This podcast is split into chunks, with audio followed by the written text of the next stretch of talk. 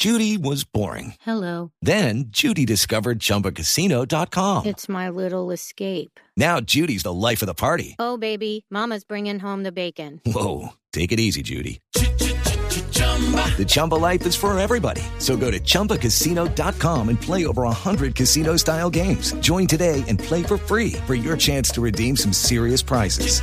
chumba ChumbaCasino.com. No purchase necessary. Void where prohibited by law. 18 plus terms and conditions apply. See website for details. Desde este momento, Colombia está al aire. Mañanas Blue con Camila Zuluaga.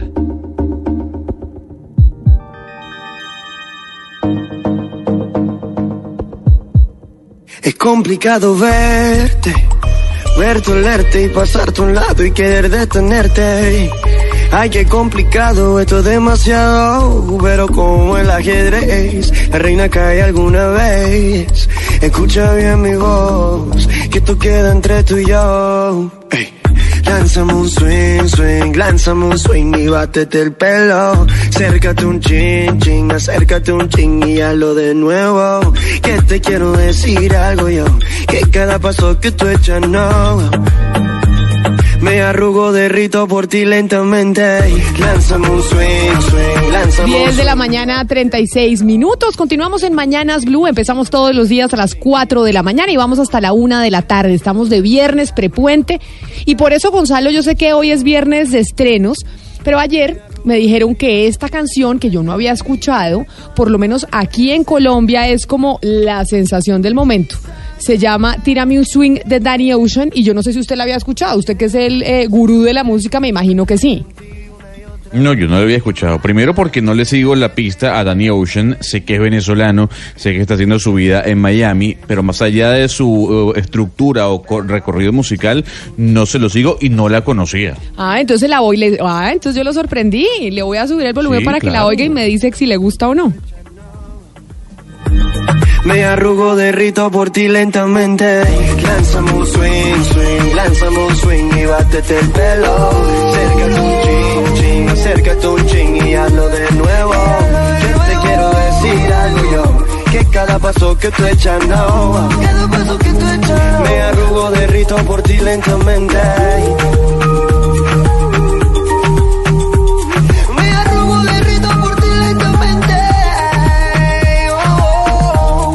Pues le quiero decir que esta canción que se llama Tírame un swing de Danny Ocean, según me dijeron ayer, yo no la había escuchado jamás tampoco, es eh, la canción que están oyendo eh, los adolescentes, Ana Cristina, los, eh, mejor dicho, la gente que tiene la edad de, de sus hijos. Sí, sí, sí. Esa canción sí la, sí la había oído varias veces. Todavía no me la sé. Estoy ya cerquita. O sea que usted sí, usted sí se la, o- usted sí la había escuchado, para usted no es novedad. No, yo sí la había oído. Tampoco pues toda la vida, pero yo creo que la semana pasada, de por ahí desde la semana pasada o hace 15 días sí la había oído ya. Ay, no, yo no la había escuchado, a mí me pareció nueva y para Gonzalo también, así que les traje la novedad. Pero ya que estoy hablando con usted, Ana Cristina, ¿qué está pasando con el aire en Medellín? ¿Qué, ¿En qué color están los medidores o por lo menos estos eh, aparatos que se utilizan para saber qué tanta contaminación hay? Sí, Camila, hoy el, el CIATA, que es el sistema que reporta todos los días las estaciones medidoras, recordemos que en el Valle de Aburrá, que son 10 municipios, hay 19 estaciones de medición, pues hoy las estaciones muestra el CIATA que 18 de ellas están en amarillo, o sea, en calidad del, esta- de- del aire moderado, y una estación en verde, que es bueno. Entonces, eh, Camila, es, es un poco un llamado de atención para, para tener un, un- poco de moderación eh, con el uso de las fuentes móviles, porque pues con el uso del carro, la moto, porque eh, pues amarillo quiere decir que, que pilas que aquí ya estamos eh, cerquita de un estado más preocupante, porque moderado no es bueno. Solamente verde es bueno y habíamos estado, gracias a las lluvias, durante varios días habíamos estado con muchas estaciones en verde, pero ahora pues de 18 de 19, eso ya dice mucho. Bueno, así que hay que estar pendientes entonces del aire en Medellín, porque como dice Ana Cristina, están los indicadores en amarillo.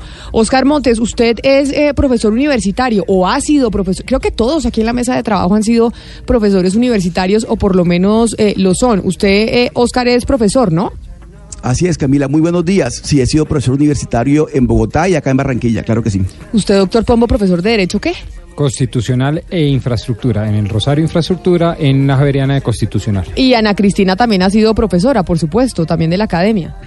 Eh, sí, he sido, fui profesora de la UPB un par de años y 10 años de la Universidad de AFIT en la Facultad de Periodismo. Hugo Mario, ¿y usted en, en Cali también? O sea, todos académicos aquí. No, yo soy el alumno de todos ustedes.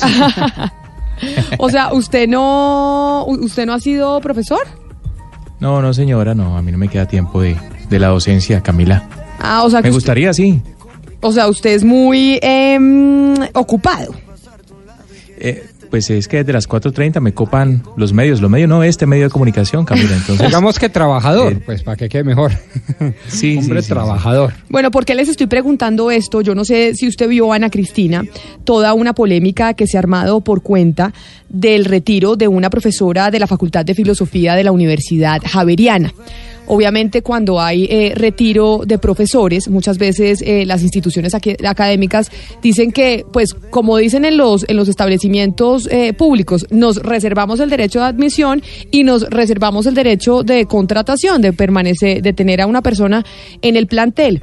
Sin embargo, la Universidad Javeriana, en su facultad de filosofía, hace algunos días retiró a una profesora que ha generado que los estudiantes eh, de la Facultad de Filosofía de la Universidad eh, Javeriana empiecen a reclamar y a crear un grupo en Facebook preguntándole a la universidad cuáles son o cuáles fueron las razones para retirar a esa profesora de la universidad.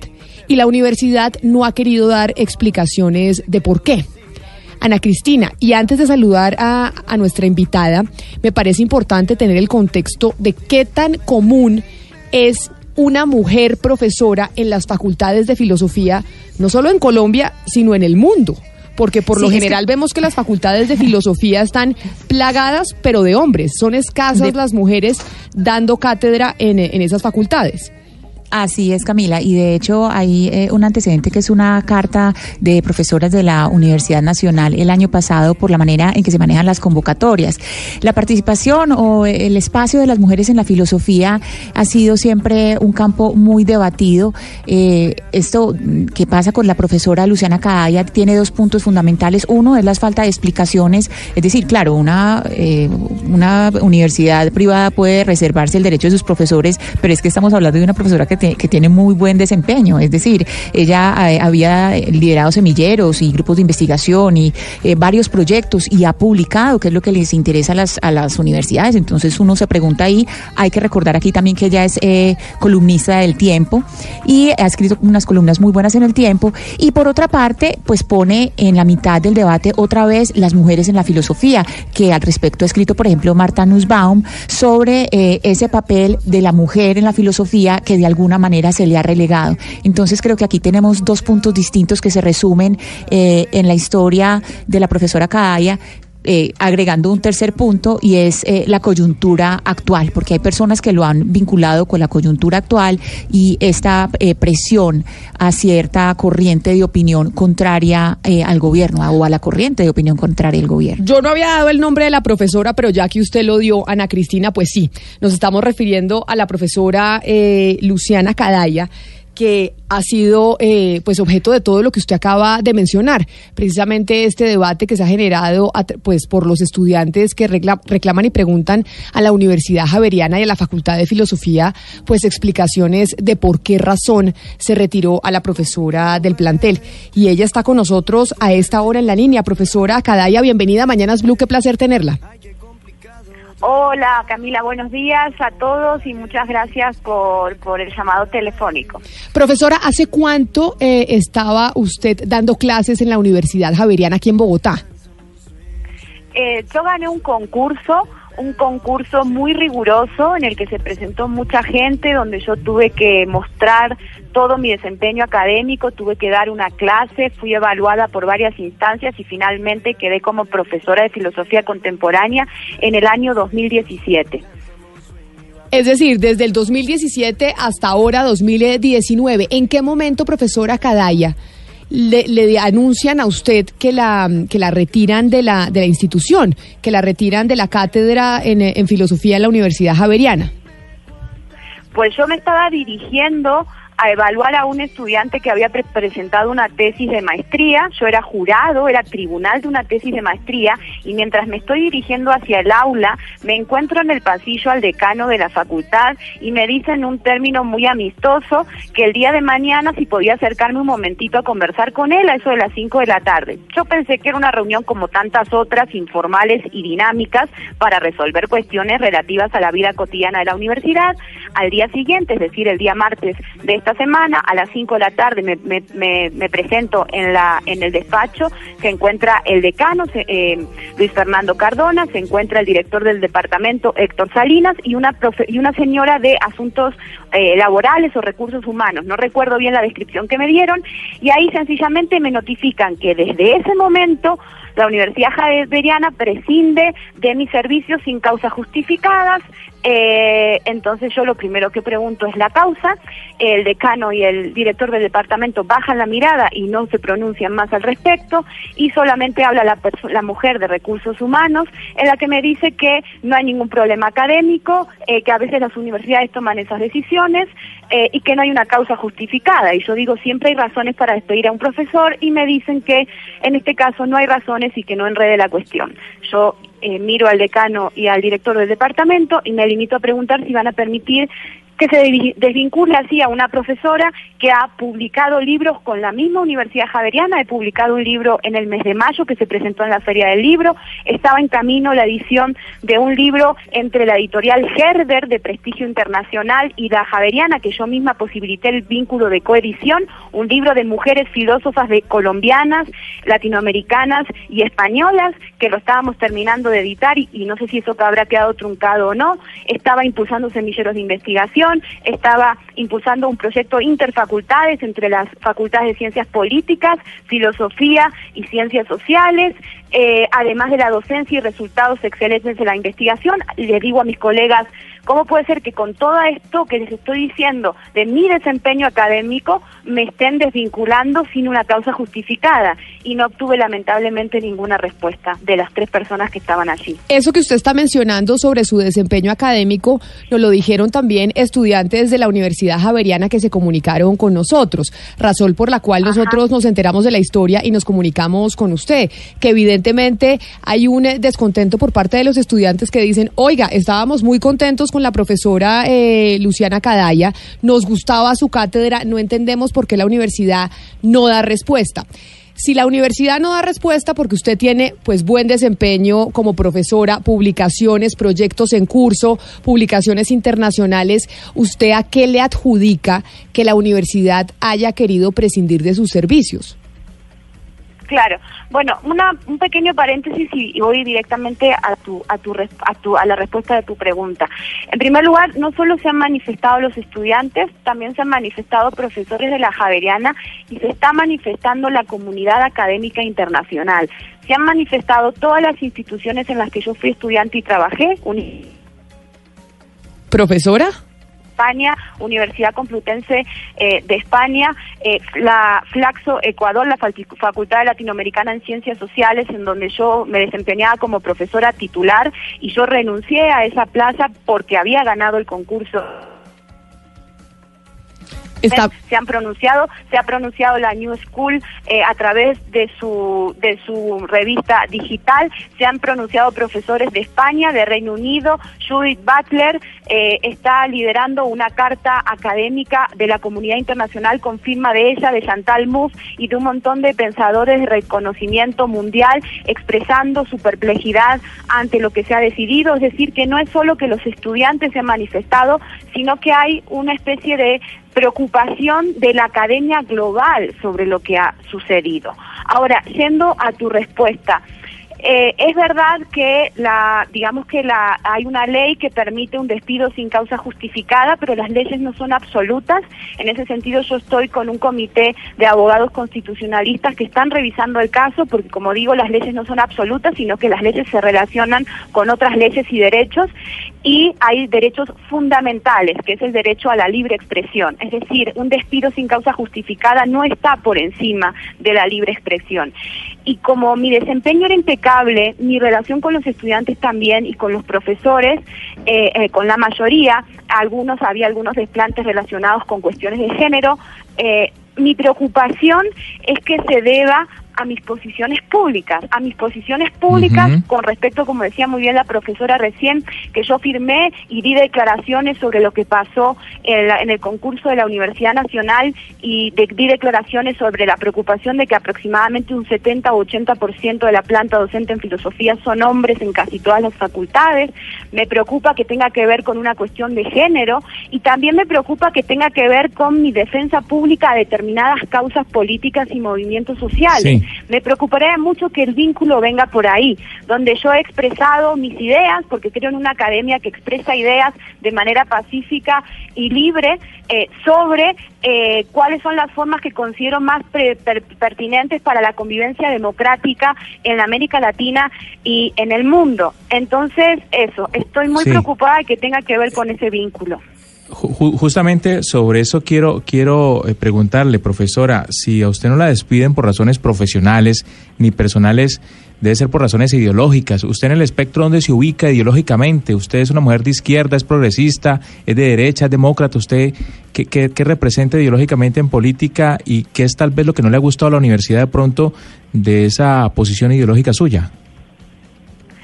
Mm, Yo, ante todo, eh, puedo decir que me declaro como una persona demócrata. Todas mis investigaciones están relacionadas con la investigación en los problemas de la democracia y en los problemas del republicanismo, es decir, cómo desde las instituciones y del uso del derecho se puede garantizar la igualdad, la libertad y la convivencia pacífica de los ciudadanos.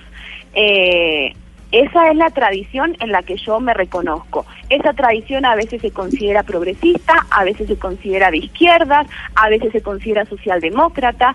Eh, yo creo que públicamente mi defensa siempre ha sido hacia la democracia, la paz, la defensa del Estado de Derecho, la defensa de las instituciones y la defensa del derecho que permita la ampliación de derechos para las mayorías. Es decir, que las mayorías seamos libres e iguales en una convivencia pacífica. Y eso se puede leer en mis declaraciones públicas, en mis columnas, en la prensa y se puede leer sobre todo en mi producción académica, en revistas indexadas, en libros como editoriales de prestigio como el Fondo de Cultura Económica, CATS, Avada, en Polity va a salir en breve en inglés también un libro mío para que sea leído en Reino Unido y también en los Estados Unidos. Es decir, las cartas están sobre la mesa de cuál es mi posición. eh, yo no diría ideológica necesariamente, sino teórico-política, porque creo que en este momento estoy hablando como académica, ¿no? Entonces son posiciones teórico-políticas que nacen en Grecia y que están hoy vigentes eh, eh, en, en nuestras formas de convivencia democrática en el mundo. Profesora Cadaya, eh, personas como el crítico de cine Pedro Adrián Zuluaga dicen que su caso y el de Daniel Coronel tienen eh, algún tipo de vínculo y que no es teoría de la conspiración. ¿Usted qué opina de eso? Pues la verdad que yo no sabría qué decir, es decir, so- es una es una coincidencia que el mismo día haya pasado esto. Em, son especulaciones, yo no tengo vínculos con Daniel Coronel, creo que yo soy una persona que está en el ámbito de la academia, Daniel Coronel es una persona que está en el ámbito del pe- periodismo, yo creo, pero esto es una interpretación que Pedro Adrián a lo que está haciendo alusión es que a dos figuras de intachables en el ámbito del periodismo, en el caso de Daniel Coronel, y en el ámbito de la academia, en el caso mío, se nos han despedido eh, de manera injustificada. Entonces eso es una expresión sintomática eh, de que cómo puede ser que a personas que defendemos la democracia, la libertad y la paz eh, se nos despida y con excelentes perfiles se nos despidan eh, de esa manera. Yo creo que al menos es preocupante y creo que las fuerzas democráticas en Colombia tendrían que prestar mucha atención a lo que está eh, sucediendo. Profe- profesora, le habla un exalumno de la Universidad Javeriana de Bogotá. Me gradué de Derecho, pero también estudié filosofía. No me gradué de filósofo, desafortunadamente. Y cuando nosotros estudiábamos, siempre existía la pregunta, oiga, ¿y quiénes son estos jesuitas? Y se recordaban las palabras del escritor italiano Umberto Eco que decía, los jesuitas son una especie de masones, pero vestidos de mujer. Ese era el chiste dentro de las aulas. Y obviamente eso explica mucho cuál es la visión que se tiene de los jesuitas. Los jesuitas son la rama más progresista dentro del catolicismo, son gente de izquierda, muchos de extrema izquierda, y, y son unos educadores excelsos. Eh, a mí me cuesta trabajo pensar que han expulsado a una profesora brillante como lo es usted, eh, pero por razones ideológicas. Si así fuera, pues el debate sería otro. Pero yo creo que de pronto lo que estaban ellos pensando es que la libertad de cátedra y expresión no genera estabilidad laboral. O, por ejemplo, que el haberse ganado un concurso tampoco genera un privilegio laboral. Máxime cuando se trata de una universidad privada. ¿Usted qué contestaría a este tipo de argumentos? Creo que hay varias cosas eh, que tienen lugar ahí. En primer lugar, yo eh, yo soy de educación católica, he estudiado en colegios católicos, eh, además mis padres eh, pertenecen a experiencias eh, católicas eh, dentro de la Argentina con apoyo a la digamos a experiencias de ayuda a los pobres en la tradición jesuita del Papa Francisco del Papa Francisco. Incluso muchos curas amigos de mis padres han ido a trabajar al Vaticano allí. O sea que yo fui educada obviamente ahora mismo no soy una católica practicante pero me considero cristiana en mi formación intelectual y yo creo que como decís vos los jesuitas eh, han inventado el humanismo y han inventado un humanismo pluralista en el que yo misma me reconozco, jamás he hablado mal eh, de los jesuitas, incluso yo me inspiro en muchas de las cosas eh, que ellos han hecho, como la idea de humanidad, la idea de ética, por eso me produce mucha perplejidad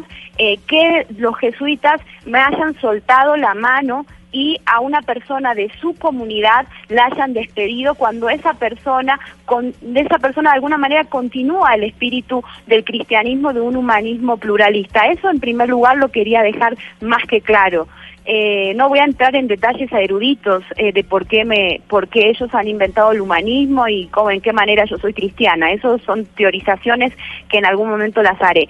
Pero luego con la otra pregunta que tú dices que no sé si te entendí bien pero es que el ganar un concurso no genera estabilidad laboral. Efectivamente eh, eh, no genera estabilidad laboral en el sentido de que si uno comete errores como profesor universitario, en el sentido de que no publica, da malas clases, tiene malas relaciones, dice cosas impertinentes, sí hay causales de despido.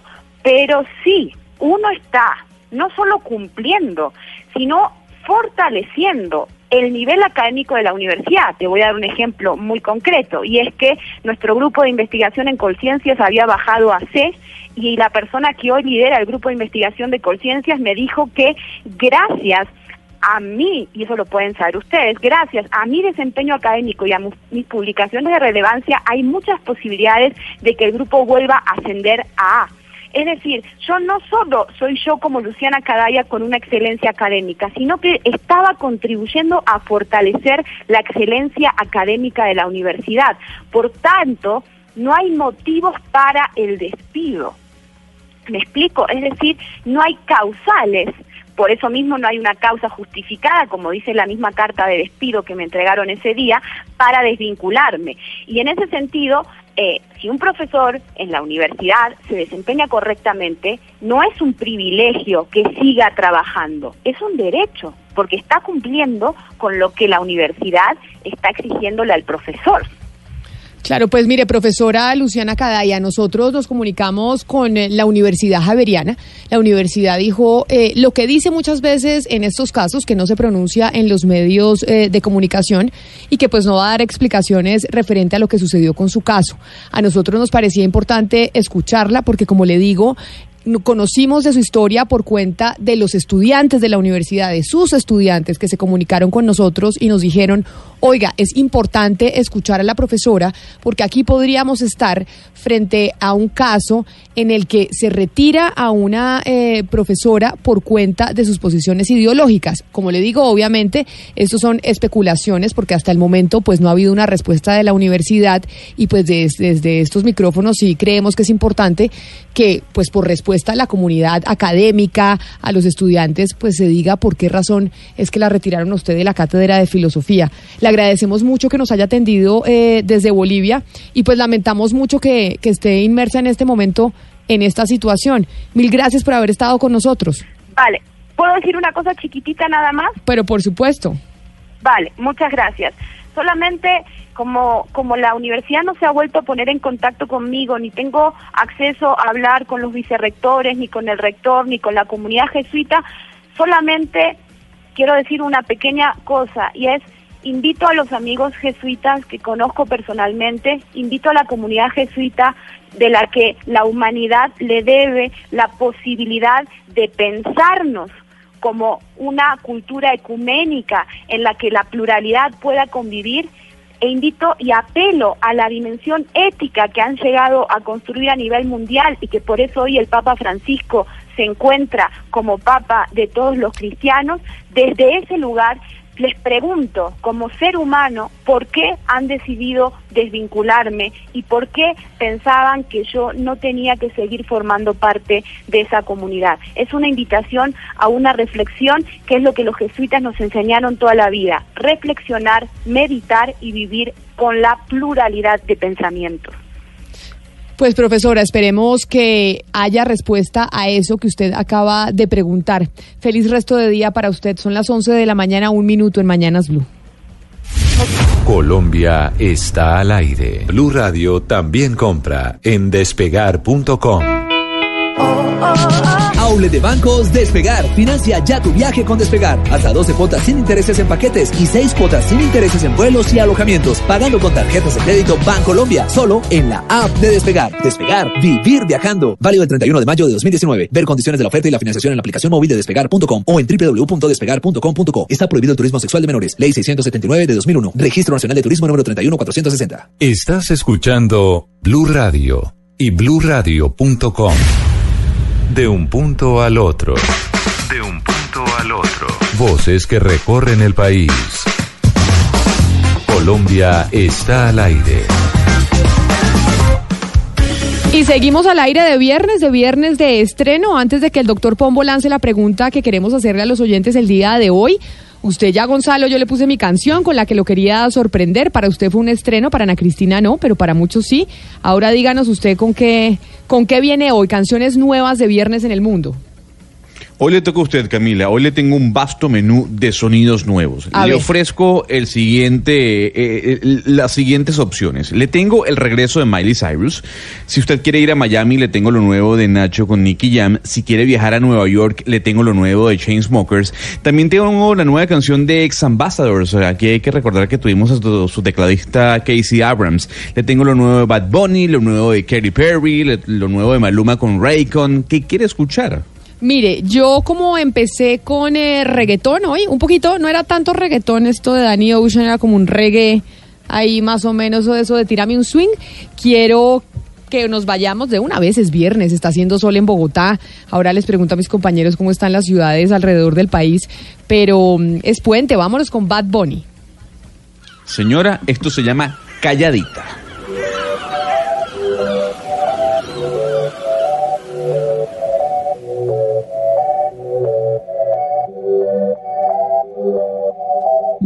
Se acostó temprano, mañana hay que estudiar. Eh, pero llamó a la amiga diciendo pa' janguear. Eh, tiene un jevito ahí que la acabo de testear. Eh, pero en bajita, ella no es de frontear. Ella es calladita,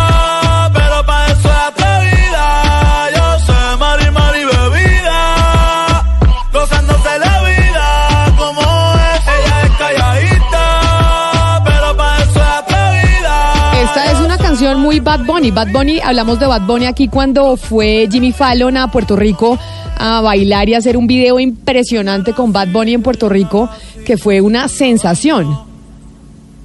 Sí, hay que decir que lo que a mí no me gusta de Bad Bunny, ¿Qué no bueno, a mí gusta? por sí no me gusta el género urbano, pero es que es muy explícito en sus letras. O sea, sus letras hablan del consumo de marihuana, del consumo del alcohol sin ningún tipo de tapujo, a diferencia de lo que puede hacer, por ejemplo, Nicky Jam o Nacho o Danny Ocean. Entonces, sin embargo, hay mucha gente que le gusta ese tipo de letras. Y hay que decir que Bad Bunny, Camila, más de ir ligado al reggaetón puro, él está muy influenciado por lo que es el trap. Es tal vez el influente más importante en este momento de ese subgénero musical. Oiga, Gonzalo, canceló este artista las presentaciones que tenía en, Colombia, la de Bogotá y la de Cali al menos, que estaban para el 6 y el 8 de, junio, fueron cancelados, según estoy viendo acá un comunicado de la empresa Colboletos. Dice que por razones ajenas a esa empresa, es decir, a la, a la comercializadora de la boletería, se ha cancelado. Parece que no, no llenó las expectativas o no tenía la, no había vendido las suficientes boletas para estos dos espectáculos. Bad Bunny, pues O sea, le seguramente. mal, pues. seguramente no, pero yo creo que Bad Bunny, mucha gente quisiera ir a verlo. Es que Bad Bunny es uno de los exponentes del reggaetón más importantes hoy en el mundo. Y por eso Sí, le hacía la referencia que- de lo de Jimmy sí. Fallon, que además está enloquecido con el reggaetón porque ha invitado a cuánto cantante reggaetonero vaya a su show, ¿no? Ya estuvo Maluma, J Balvin, Bad Bunny, estuvo visitando a gente en Puerto Rico, etcétera, etcétera. Pero con este viernes eh, reggaetonero un poco, Gonzalo, vamos a plantear el tema del día, doctor Pombo. Usted Pues- que no es muy futbolero, ¿no? Porque usted le gusta Millos, somos Sí, de Millos en esta mesa de Toda trabajo en Bogotá. de Millos, decimos nosotros, ¿no? Somos en Bogotá aquí de Millos, eh, pero hoy estamos futboleros, es que tenemos fin de semana de fútbol. Sí, y el fútbol, como todos los deportes, son maravillosos, pero siempre tienen unos riesgos exógenos que pues vale la pena indagar de vez en cuando para evitar que el deporte se vea gravemente afectado. Quizás le planteo la pregunta y se la explico. Me gustaría preguntarle o nos gustaría preguntarle a nuestros oyentes, ¿cree que el mundo de las apuestas en el deporte podría llegar a influir los resultados? Claro, y es que las apuestas están creciendo en Colombia, es un negocio que está creciendo de manera significativa. Cada vez eh, son más las casas de apuesta online para que usted pueda eh, pues apostarle a un marcador, a una tarjeta roja, a una tarjeta amarilla, el resultado de un partido. Es decir, si es como un negocio que viene increciendo. Claro. Ahora, lo que se sucede es que también en el mundo de las apuestas se presentan muchas circunstancias. Primero, el nivel de la apuesta. Una cosa es cuando aquí en esta mesa apostamos un almuerzo para decir tal cosa. Que o usted un le debe libro, almuerzo a toda la yo mesa. Creo que yo debo como cinco almuerzos, exacto. Ese tipo de cosas. Y otra muy distinta es cuando se juega el patrimonio, cuando se hipoteca la casa o cuando está en riesgo eh, la seguridad alimentaria de los hijos, el colegio, etcétera, etcétera. Y eso genera un estrés eh, de un nivel de Sí. exacerbación que se vuelve altamente peligroso. Y además eso podría entonces llegar, dicen unos, dicen los expertos, a influenciar en los resultados deportivos. ¿sabe, Entonces, ¿qué tan sano Pombo? empieza a ser Pero ¿qué el entorno sobre las apuestas en el contexto deportivo? Pero ¿sabe qué pasa, doctor Pombo? Que las apuestas siempre ha estado metido en el mundo del, del deporte en general, pero ¿Puedo últimamente en el fútbol. O sea, está muy, muy ligada con el tema del fútbol. Eh, en el boxeo, por ejemplo, las apuestas siempre han tenido gran injerencia en los resultados. En, en la hípica, ¿se acuerda usted de la época en que en Colombia había hípica? También siempre era un mundo en el que se movían muchas apuestas y las apuestas mueven muchísima plata realmente. Y en, el caso colombiano, lo que decía Camila es totalmente cierto, ha venido creciendo el, tanto en el número de apostadores como las cifras que se están manejando. 316-415-7181. Esa es nuestra línea de WhatsApp. Ese es nuestro teléfono. Ahí ustedes nos mandan eh, sus mensajes, participan con nosotros y discuten sobre este tema que plantea hoy el eh, doctor Pombo. Si ustedes creen que el mundo de las apuestas puede terminar eh, afectando o influyendo los resultados deportivos, en este caso en el fútbol. Y precisamente hablando de fútbol, es que este fin de semana tenemos Champions.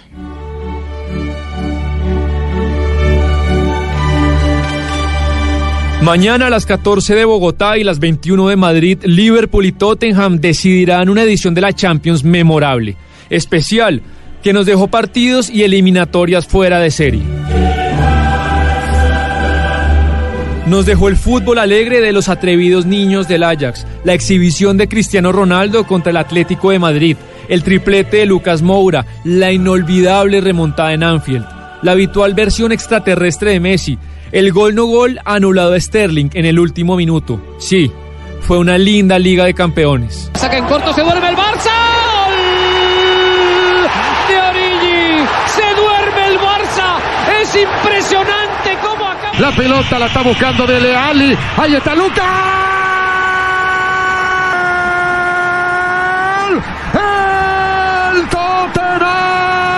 La Champions tiene otra historia más para contar. Indescriptible momento se vive en una semifinal más. Y estará entre el Liverpool de Jürgen Klopp, un entrenador tan excéntrico como maravilloso. But you don't give a penalty in a situation like that. Make a story about that. I really would love to see it. And I don't read it, by the way, but make it. que con su fútbol heavy metal ha construido un equipo completísimo, vibrante, con un despliegue físico imponente y una presión en campo contrario que asfixia y estrangula al rival. Este Liverpool de Salah, de Firmino, de Mané, ya, ya merece algo grande. Es un hecho histórico. Sí, sí. Y además vuelve a estar el Liverpool en una final. Contra Messi, contra un 3 a 0, contra sus propios lesionados. Todo en contra. Y del otro lado estará el proyecto milagroso del Tottenham de Mauricio Pochettino, un entrenador que sin los recursos de los grandes hace años que los mira a los ojos. Su método de formar jóvenes talentos como Harry Kane, como Rose, Walker, Ali, dándoles continuidad, ignorando la dictadura del resultado, le ha funcionado muy bien.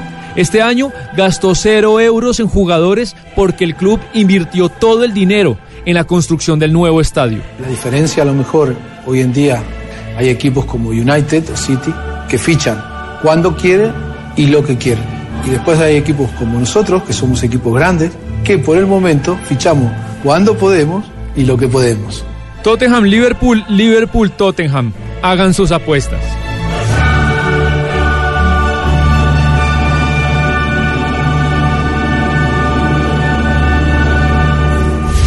Colombia está al aire.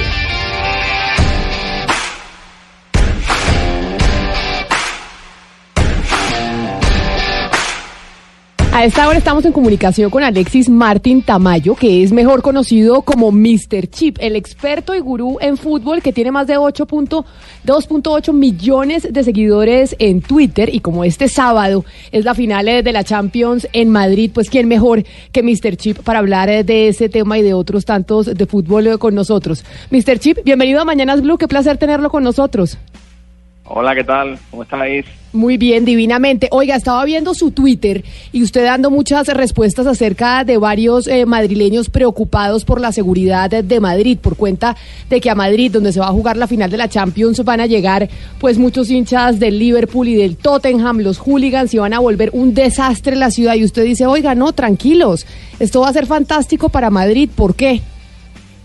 Hombre, yo creo que esto pasa en todas las finales, ¿no? Que al final eh, se llevan o llegan los equipos que lleguen. Últimamente estaba estaban llegando muchos equipos españoles, estaba la coincidencia de que no ha, no ha llegado ninguno, pero al final todos los equipos desplazan a gente, todos los equipos tienen gente más o menos violenta, de, de seguidores digo, a todo el mundo cuando hay la final en Kiev, cuando las finales en Lisboa, cuando las finales en Milán, pues los hoteles eh, se aprovechan de la gente que, viene, esto es normal, un hotel que normalmente una noche son 100 euros, pues te la cobran por 500 y estas cosas pasan así, eso pasa en todos lados, no solamente pasa en, en Madrid, pasa en todos lados, en cualquier final. Entonces, vender solamente el negativismo de esas de esas noticias yo creo que no ayuda, yo creo que hay que vender el positivismo de que al final un gran evento como es una una final de Champions, pues la tienes en, en tu ciudad, la tienes en tu en tu país, al final vas a vivir un gran espectáculo, esto también deja unos réditos económicos muy grandes para para la ciudad eh, y estar todo el rato vendiendo lo negativo del evento, que también lo hay, que también son cosas que, que las hay, pero que son inherentes al propio evento, porque esto pasa, como digo, en cualquier sitio donde hay una final de Champions, estar todo el rato vendiendo eso yo creo que no yo creo que no ayuda. Usted, usted, usted es experto y, y lo seguimos muchos en Twitter por cuenta de las estadísticas que tiene, de los datos históricos. Y básicamente esta final es de la Champions, nadie nunca se imaginó que iba a ser entre el Tottenham y el Liverpool. Hoy, que, hoy en día que están eh, tan de moda las apuestas en línea y demás, nadie nunca llegó a pensar que estos dos equipos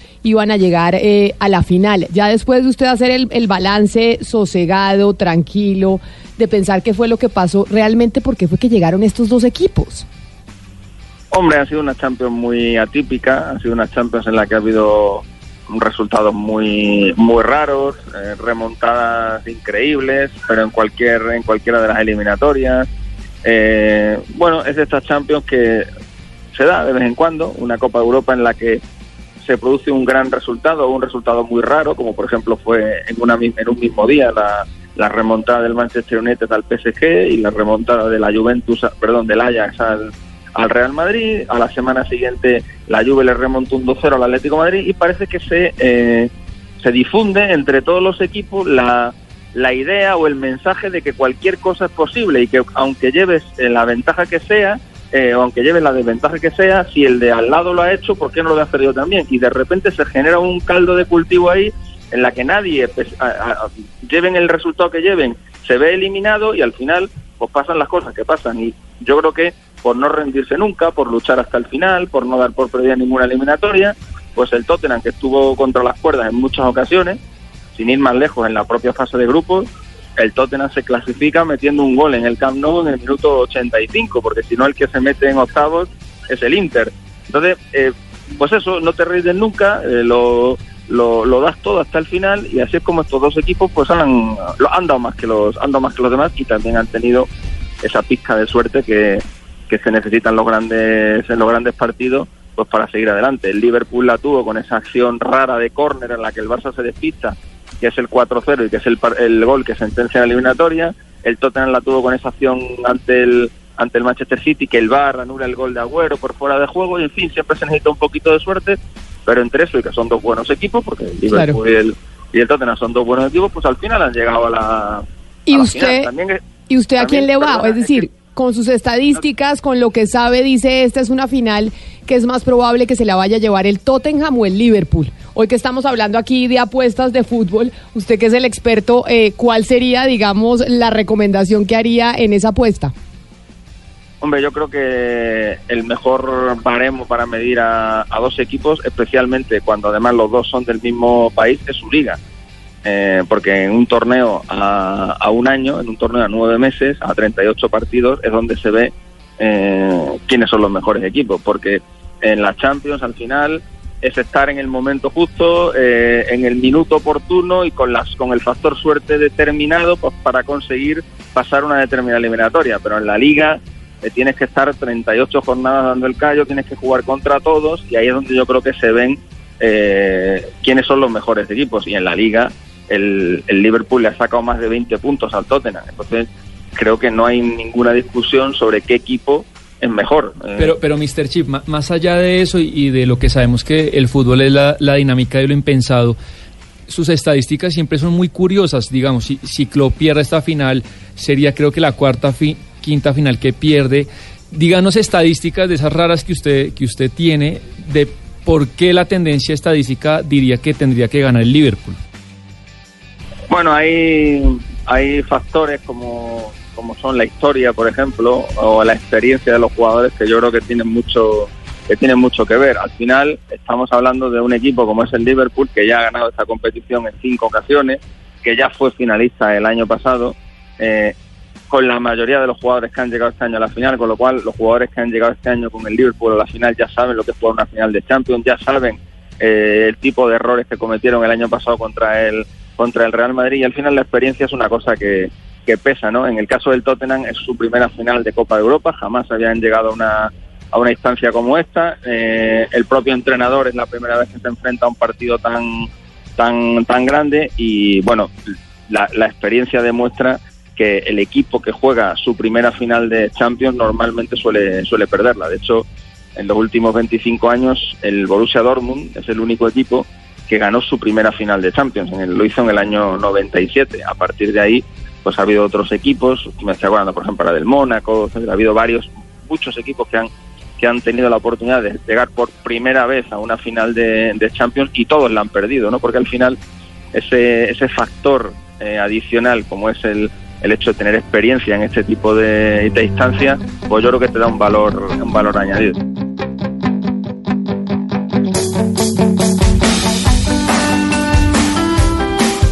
Bueno, estamos hablando de la final de la Champions, pero yo creo que a muchos eh, nos aburrió o por lo menos no nos da tanta emoción que sean el Liverpool y el Tottenham. Y por eso yo quiero entrar a hablar de un personaje que acá mis compañeros de la mesa de trabajo saben que, No, a ver. que es mi No, no, ídolo.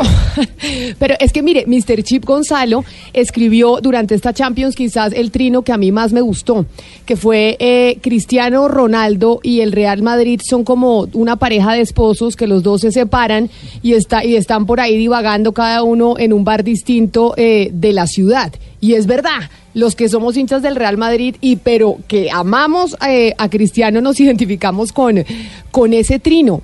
¿Qué fue lo que pasó con el Real Madrid? Sabemos que Cristiano hizo todo lo posible en la, en la Juve para poder llegar y nadie le discute su trabajo, pero el Real Madrid fue un desastre eh, en esta temporada. ¿Se ven luces para, Pero, para la ver, siguiente? Camila, un momento, yo, yo quiero aclarar algo, do- eh, don Alexis. Es que Cristiano salió campeón con la Juve. O sea, Claro, Santiago no es Cristiano, es el Madrid. Pero Cristiano no logró llegar a la final de la Champions, que era lo que quería. Bueno, pero Cristiano hizo una cosa que no es fácil hacer, que es eh, remontarle un 2-0 a un equipo de Simeone, y lo hizo él solo.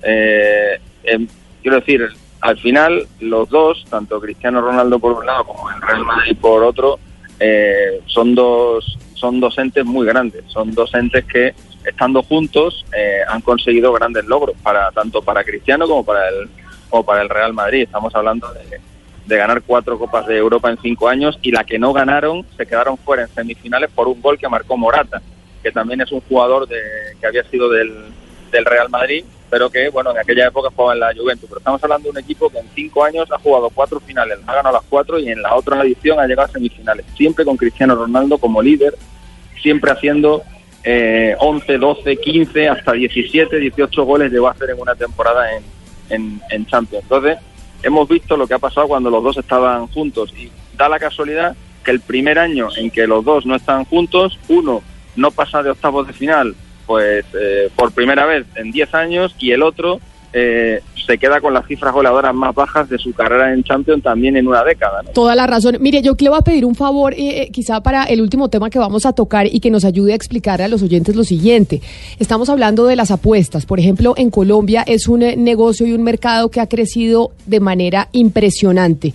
Cada vez la gente apuesta más en temas deportivos y obviamente hay un temor sobre qué injerencia puede tener esas apuestas sobre el fútbol en sí, porque se puede apostar sobre tarjetas amarillas, sobre, tarje- sobre ta- tarjetas rojas, sobre faltas. Y entonces aquí todavía no hay, no hay la prohibición de que los jugadores o los árbitros no puedan estar participando en esas apuestas en línea y demás. ¿Por qué no nos cuenta un poquito acerca del escándalo en España y de lo que ve usted de cómo este mundo de las apuestas puede terminar haciéndole pues daño al fútbol en, en, en sí? Bueno, eh, volvemos otra vez a lo que comentábamos al principio, cuando hablábamos de, lo de que Madrid está vendiendo parte de la gente de Madrid, vende solamente la parte negativa de, de un evento como una final de Champions y eh, nos olvidamos de, de, la- de lo- de las muchísimas cosas positivas que tiene el hecho de que una final de Champions venga a Madrid. Pues con el caso de, la- de las casas de apuestas pasa exactamente lo mismo. Las casas de apuestas, evidentemente, o el mundo, el negocio de, la- de las apuestas, eh, tiene unas ventajas eh, que, por ejemplo, dan de, tra- dan de trabajar a muchísima gente. Toda la gente que está metida en la industria de, la- de las apuestas eh, viven, de, viven de eso. No me refiero ya a los apostadores, eh, sino me refiero a la, a la propia empresa en sí, ¿no? Los empleados de las empresas, la gente que se encarga de colocar las, las cuotas, el mercado o el mundo de las apuestas deportivas eh, genera muchos puestos de, de trabajo. Si os fijáis, la mayoría de los equipos o la mayoría de los clubes de fútbol y de, bueno, clubes deportivos del mundo están patrocinados por casas de por casas de apuestas. Eso significa que una gran parte de la subsistencia de esos equipos y de esos clubes es gracias a las, a las, a las casas de apuestas. Pero parece que solamente nos fijamos en cuando se produce un escándalo o cuando se produce, pues eso, algún tipo de algún tipo de partido vendido. El problema no es de las casas de apuestas. El problema es de los sinvergüenzas que utilizan a las casas de apuestas para hacer ese tipo de negocios personales. Pero retomando la pregunta a mi compañera Camila, quizá eh, viendo la experiencia de España, ¿qué consejo usted le podría dar a Colombia? Porque creemos que prontamente se va a legislar en ese sentido. ¿Qué leyes se podrían hacer para quitarle margen a esos bandidos, a los jugadores que quieran pues hacer trampa? ¿Qué se podría hacer? Porque acá, como le comento, la ley es virgen en ese sentido. pero las leyes están claras. Eh, las leyes son que los jugadores no pueden utilizar su posición de privilegio eh, para eh, hacer apuestas. Evidentemente los jugadores no pueden apostar, pero hay formas eh, alegales de saltarse esas leyes, como por ejemplo contratar a un tercero que sea el que haga las apuestas en tu nombre, etcétera, etcétera. Y si en Colombia las apuestas no son legales, pues no te preocupes que la gente de Colombia que quiera apostar ya se encargará de hacerlo a través de Ecuador, de Venezuela, de España, de Inglaterra o de donde sea. O sea, es, ponerle puertas al es ponerle puertas al campo. Al final, de lo que se trata es de concienciar a la gente de que sean responsables con el juego, de que utilicen el, el tema de las apuestas como un entretenimiento eh, como un divertimento, como el ponerte a ver un partido en el que tu equipo no está jugando y en el que al final pues te quieres tomar una cerveza tranquilamente con tus amigos y disfrutar, pues yo qué sé, pues como no te como no te dice nada el partido, pues no sé, vamos a jugarnos la comida que hemos tenido hoy o vamos a jugarnos la cena o las cervecitas que nos hemos que nos hemos comprado hoy, eh, pues a ver quién gana. Tú apuestas por uno y yo apuesto por el otro y a ver, y así por lo menos le damos al partido. Así es como yo veo el mundo de las apuestas deportivas. Entiendo que es una forma eh, muy infantil de verla, pero así es como yo así es como yo lo veo. Claro, que luego llegue alguien y lo que quiera es, a raíz de ese partido, pues intentar comprarlo, de hacerse rico y buscar un beneficio personal y ganar muchos millones de euros y tal, bueno, pues ahí es que hay, hay poco podemos hacer. Y Claro que sí, Mr. Chip, Alex eh, Martín Tamayo, mil gracias por haber hablado con nosotros hoy aquí en Mañanas Blue para comentar este tema de la Champions y de las apuestas y pues lo seguiremos leyendo a través de Twitter porque usted igual nos manda muchos mensajes a nosotros eh, los colombianos sobre James Rodríguez y todos los colombianos que están en el fútbol europeo. Así que feliz resto de día para usted. Bueno, pues nada, muchísimas gracias por la invitación y nada, deseo mucha suerte para la Copa América que empieza ya dentro de, de poco menos de un mes en, en Brasil. Ahí estaremos. Ah, bueno, no, pero ya que me mencionó la Copa América, dígame para usted en términos de estadísticas, ¿cómo nos ve eh, a los colombianos? ¿Qué tanta posibilidad nos ve en la Copa América que ya empieza dentro de nada? Bueno, eh, Colombia es siempre la, la eterna la eterna promesa, por lo menos en los últimos en los últimos años eh, así ha sido, tanto en las últimas ediciones de la Copa del Mundo como en las últimas ediciones de la, de la Copa América y no y no solamente basado en, en el en el anhelo o en el deseo de que le vaya bien o le vaya o le vaya mejor, sino en los jugadores que tiene que evidentemente son jugadores la mayoría de ellos top en- en las grandes ligas europeas. Quiero decir que no el, el, el, el poner a Colombia siempre como como uno de los como uno de los favoritos no está basado en, en otra cosa que en el rendimiento deportivo que dan sus que dan sus jugadores, ¿no? Ahora por ejemplo vamos a ver a, a uno de ellos en, la, en esta final de Champions jugando con el con el Tottenham, ¿no? Entonces eh, pues yo siempre espero de Colombia eh, lo mejor. Lo que pasa es que siempre le falta un pasito. Es Eh, verdad, el peso, el, eh, sí, el peso. Nos falta siempre el peso.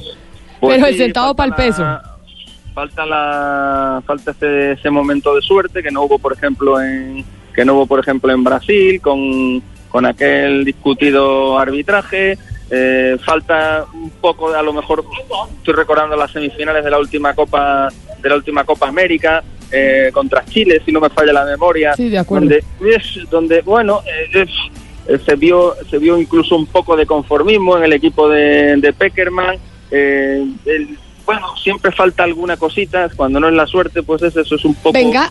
un poco Le voy a hacer una que- pregunta. Usted, y le voy a hacer una pregunta personal. Usted tiene esposa, me imagino. sí sí la tengo ¿Y qué, ¿Y qué dice su esposa cuando hay Copa América? ¿Usted a qué horas duerme? Porque estar trinando a la hora que es en España, cuando se juegan los partidos aquí, allá es de madrugada. Su señora no lo regaña por estar todo el día pegado al televisor y estar trinando a las 3 de la mañana para, para, los, eh, para los, sus seguidores aquí en América Latina. Bueno, mi principal problema no es la Copa América, que por lo menos acaba a las 3 o a las 4 de la mañana. Mi principal problema es la Copa Oro, que acaba todavía más tarde y que se va a jugar también y que se va a jugar también este año en, en Estados Unidos, en la que participan todos los equipos de, de Centroamérica eh, y de y de Norteamérica y esos partidos empiezan aún más tarde que los de la Copa Oro. Y este año, eh, por primera vez en mucho tiempo, van a coincidir en el calendario Copa América y, Copa Oro. Así que si, si mi mujer está preocupada por el tema de la Copa América, peor todavía tendría que estar preocupada por el tema de la Copa Oro. Pero algo me dice que ella no sabe que va a haber ni Copa América ni Copa Oro y que por tanto, por tanto de momento igual nos estamos, nos estamos escapando. Pero entonces usted ahí se pone a trinar en la noche mientras ella, se está, ella está dormida y usted duerme mientras ella está despierta y sale de la casa, básicamente. Al- algo haremos, algo haremos. Mr. Chip, mil gracias. Feliz resto de día. Nada, un abrazo, chao, hasta luego. Un abrazo. Es un crack, Gonzalo. Lo seguimos y la verdad es el tipo que tiene más datos de fútbol y sin duda alguna ahorita en esta Copa América vamos a estar pendientes de su cuenta y pues ahora en la Copa Oro y, y este y este sábado mañana con, eh, con la Champions. ¿Usted va por el Liverpool o por el Tottenham? Realmente me da igual, Camilo. O sea, es de esas finales que uno la ve porque, porque bueno, porque es fútbol, pero a quién le voy me da igual. Queríamos realmente. a la Y Juve ahí en esa final, pero bueno, ya, ya no fue. Bueno, usted, ¿no? Usted por Cristiano Ronaldo. Usted por Cristiano Ronaldo. Yo lo que, lo, lo que le iba a decir es que Mr. Chip no solo tiene datos de fútbol. O sea, uno puede leer su cuenta de Twitter y puede encontrar desde badminton, golf, baloncesto, cualquier deporte, el señor tiene los datos más precisos. Así es, es un crack. Era Mr. Chip Alexis Martín Tamayo, que es un eh, comentarista y periodista deportivo español y que ustedes ya saben, lo siguen en Twitter, tiene más de 2.8 millones de seguidores.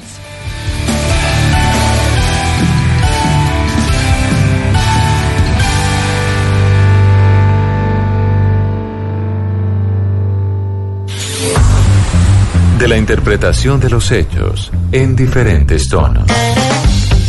Mañanas Blue. Mañanas Blue. Colombia está al aire. Este viernes es día diamante y por ser super cliente Black o diamante encontrarás nuestros mejores placeres con un descuento especial. Ven a Carulla y disfruta lo extraordinario de tener en casa lo que más te gusta. Carulla, un placer para todos los días. Colombia está al aire. Amigos, Baby, there's nothing holding me back. familia, Me sube la bilirrubina. algo para compartir. Déjame robarte un beso. Lo único que falta es la música. Los viernes y sábados en la noche, Blue Radio pone el ritmo para disfrutar del fin de semana con la mejor música. Blue Música, fin de semana. Solo quiero que me beses y me digas que también tú sientes. Viernes y sábado por Blue Radio y bluradio.com. La nueva alternativa. De historias únicas. Una narrativa diferente de los hechos. Entre voces y sonidos que ambientan una realidad. Del que fuera el mayor inversionista extranjero en Rusia, Bill Browder, There's been terrible crimes committed by Vladimir Putin and members of his regime. hasta Mark Thompson, el presidente del New York Times. threatened to take advertising away from them if they didn't uh, uh, reduce their criticism of him. En Mañanas Blue, Colombia está al aire.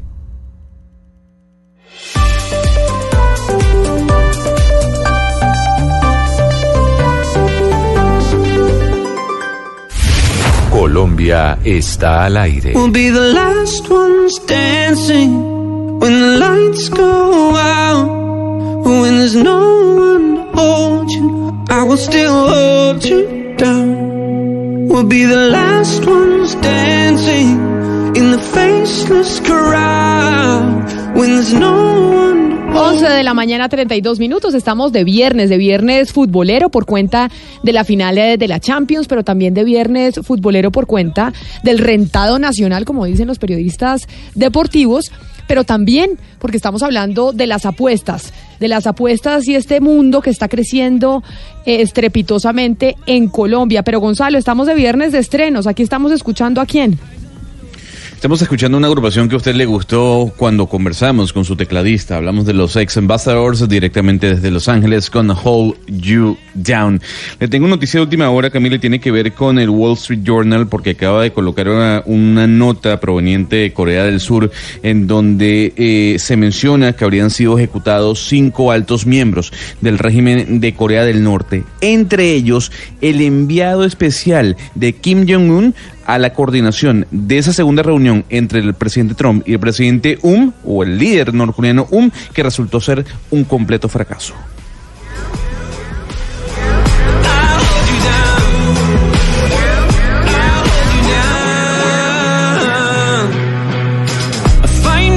Las noticias de Corea del Norte, que yo creo que ya no sorprenden a nadie y cada vez son más aterradoras las que se reciben desde este eh, país con régimen dictatorial en eh, Asia. Pero mire, vamos a hablar de fútbol, Gonzalo, y vamos a hablar con el profesor de profesores, o por lo menos para mí.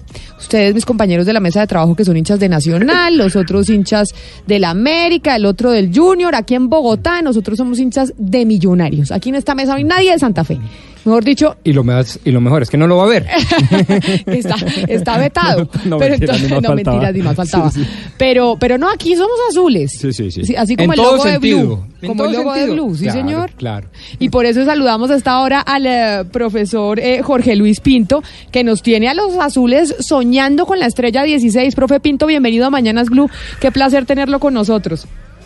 El gusto es mío, Camila, y a todo el grupo y a todo Colombia. Eh, contentos, estamos contentos, pero toca ratificarlo y falta mucho. Todavía podemos quedar de cuartos y hay que buscar ser primeros. Entonces estamos metidos de esos de cabeza. Me encanta oírlos y me encanta que, que haya hinchas del fútbol ahí. No, pero claro, nosotros no somos expertos. Este no es un programa deportivo, pero nos gusta el fútbol y hoy es viernes y estamos hablando de fútbol. Mañana es contra, contra el Magdalena, ¿no? Y tenemos contra la Unión Magdalena. Y si ganamos contra la Unión Magdalena, ya, profe Pinto, básicamente podríamos estar casi que en la final. Si ganamos contra la Unión Sí. eh, Magdalena, podríamos decir que Millonarios está en la final. Sí, ese es nuestro objetivo y lo vamos a pelear. Es duro como todos los partidos, pero igual. Estamos mentalizados con mucho optimismo, muchas ganas de asegurar esa clasificación aquí en Santa Marta. Pero además, profe, porque si nos llegamos a ganar esa estrella 16, alcanzamos a nuestra compañera aquí de la mesa de trabajo en Medellín, Ana Cristina Restrepo, que tiene 16 estrellas con Nacional, y ya nos quitamos ese San Benito de encima de los, de los hinchas de Nacional diciendo que ellos son los más veces ganador. Toca, toca. Hay que hacerlo como sea, pero hay que pelear la estrella y Dios quiera que tengamos la suerte de ganarla. Vamos a, a pelear primero la clasificación y luego ese doblete que esperamos sea muy bueno. Mire, profesor, le habla un venezolano orgulloso de Wilker Fariñez, eh, quien tapa y defiende el arco de Millonarios. Yo quisiera preguntar sobre Wilker, porque mucho se ha dicho que si Europa, que si Argentina. Como técnico futbolístico, ¿usted ve a Wilker Fariñez siendo arquero en Europa o es un arquero más de Sudamérica? Es muy buenas, un gusto saludarlo. Bueno, mire, primero Wilker es una persona de condiciones humanas y profesionales muy buenas, a pesar de su juventud, ya lo ha demostrado. Y Wilker en cualquier equipo del mundo puede jugar, eso no hay la menor duda, por todo el peso futbolístico que ya lleva a pesar de sus 22 años. Y todavía le queda dos, tres años para seguir aprendiendo cosas, ¿no? Pero no me cabe la menor duda que él puede jugar en cualquier parte. Profe Pinto, y como él puede jugar en cualquier parte, si convocan a Wilker Fariñez a la Copa América, quiere decir que nosotros, los hinchas de Millonarios, si pasamos a la final, nos quedamos sin Fariñez en el arco. ¿Eso, eso puede pasar? ¿Usted ya se lo han comentado? Hemos conversado mucho sobre eso, ¿no? Con él, con los directivos. Estamos esperando clasificar, Dios quiera que ya mañana, de ahí para adelante, poder dialogar y, conversar con quien corresponde, ya sea el técnico de Venezuela, en fin. Y él mismo, ¿no? Porque Wilker tiene un sentimiento muy grande hoy por Millonarios y entonces está dispuesto a, a un sacrificio de viaje solamente, porque no había ningún inconveniente. Pero vamos a esperar, Camila, que mañana estemos clasificados para dialogar eso. Bueno, mejor dicho, cuando estemos clasificados hablamos de Wilker Fariñez y va a ir a la Copa América y a la final, exacto. Pero, profe Pinto, lo llamamos, pues obviamente para hablar de millonarios, pero como acá estamos en todo el país y hay hinchas de todos los equipos, no vamos a hablar solo de millonarios, sino de una declaración que, que usted dio después de un partido precisamente en donde dudó acerca del arbitraje. ¿Y por qué acerca del arbitraje? Porque hoy aquí en Mañanas Blue estamos hablando de lo mucho que está creciendo el mundo de las apuestas deportivas en Colombia. Las, las apuestas online, la gente cada vez se mete y es un negocio que está increciendo, como yo le decía al, doctor Pombo, y le estamos preguntando a los oyentes si creen que este crecimiento del mundo de las apuestas podría llegar a influir en los resultados en el fútbol. Ahora hablábamos con Mr. Chip y le preguntábamos exactamente lo mismo. Se lo quiero preguntar a usted, profe- profesor Pinto, a propósito de sus declaraciones. Lo único que dije yo era que tenía miedo y miedo, porque todo el mundo comenta eso. Yo realmente una prueba, un conocimiento directo sobre una situación de esas no tengo en absoluto. Pero me da temor que aparezcan esas in- intenciones de los apostadores, ¿no? Que en el mundo entero ya se viven y hasta en los mundiales han dicho que ha pasado. Yo no creo que en este momento en Colombia se esté dando. Indudablemente que tenemos que atacar y los directivos tienen que estar pendientes de eso para no dejar penetrar indirectamente, que es la única forma, al fútbol nuestro. Yo confío plenamente en que el fútbol de Colombia se jugando eh, a luz clara, cristalino y en todo sentido. No tengo ninguna información, pero me da miedo que pueda aparecer. Profesor Pinto, como le decía, acá no estamos solo en Bogotá, acá tenemos hinchas del América, de Nacional y demás, y pues don Hugo Mario, que no le va a preguntar eh, del fútbol, del rentado nacional, sino de las apuestas, pero ahí... O sea, nos disculpa, hincha- es lo que está disculpa. diciendo Camila, nos Ahí están disculpa, los pero ahí la gente somos pluralistas, ¿no? Hugo Mario. Sí, no, profe, le pregunto desde Cali, eh, es que usted estuvo acá hace poco, el, el Millonario derrotó al América aquí en el Pascual Guerrero, y después de ese partido quedó un sinsabor entre los hinchas americanos, incluso hubo un video que estuvo circulando, se decía que usted dijo que el América no le ganaba ya a Millonarios, que no lo podía derrotar a usted porque ya no estaban los hermanos Rodríguez Orejuela, ¿eso sí fue verdad? ¿Usted dijo eso? No me ponga palabras indebidas porque no, y yo soy frentero en ese sentido. Yo nunca dije cosas de esas. Felizmente el video que presentaron en de mayor, el cual vi con el Tribunal de Penas, fue la mejor prueba que yo he tenido. Lo único que lo repito y que apareció en el video, no más, para que usted quede tranquilo y el pueblo del Valle, porque me están poniendo palabras indebidas, es que yo digo, les hace falta Miguelito, y explico por qué. El señor Miguel Rodríguez trajo los mejores jugadores que han venido a Colombia y los trajo para la América, es mentira. De resto, en absoluto, no le pongan picardía, no le pongan mala intención, no le pongan cosas que no tienen nada que ver con eso. Y felizmente el video en la I mayor, en el Tribunal de Penas, mostró eso. Profesor Pinto, pero volviendo con el tema de las apuestas y de lo que usted estaba diciendo, ¿usted cree que deberíamos o debe haber una reglamentación o regulación en torno a las apuestas por esa preocupación que usted expresó? Creo que de hecho, Hugo Mario, en la salida de ese partido con el América, si no me equivoco, fue en esa rueda de prensa. ¿Usted cree que debería haber una reglamentación en torno a las apuestas y el mundo del fútbol aquí en Colombia que hoy no la hay? Pero total, para beneficiar el fútbol, indudablemente, que, que tenga valor el trabajo y nada extraño, ¿no?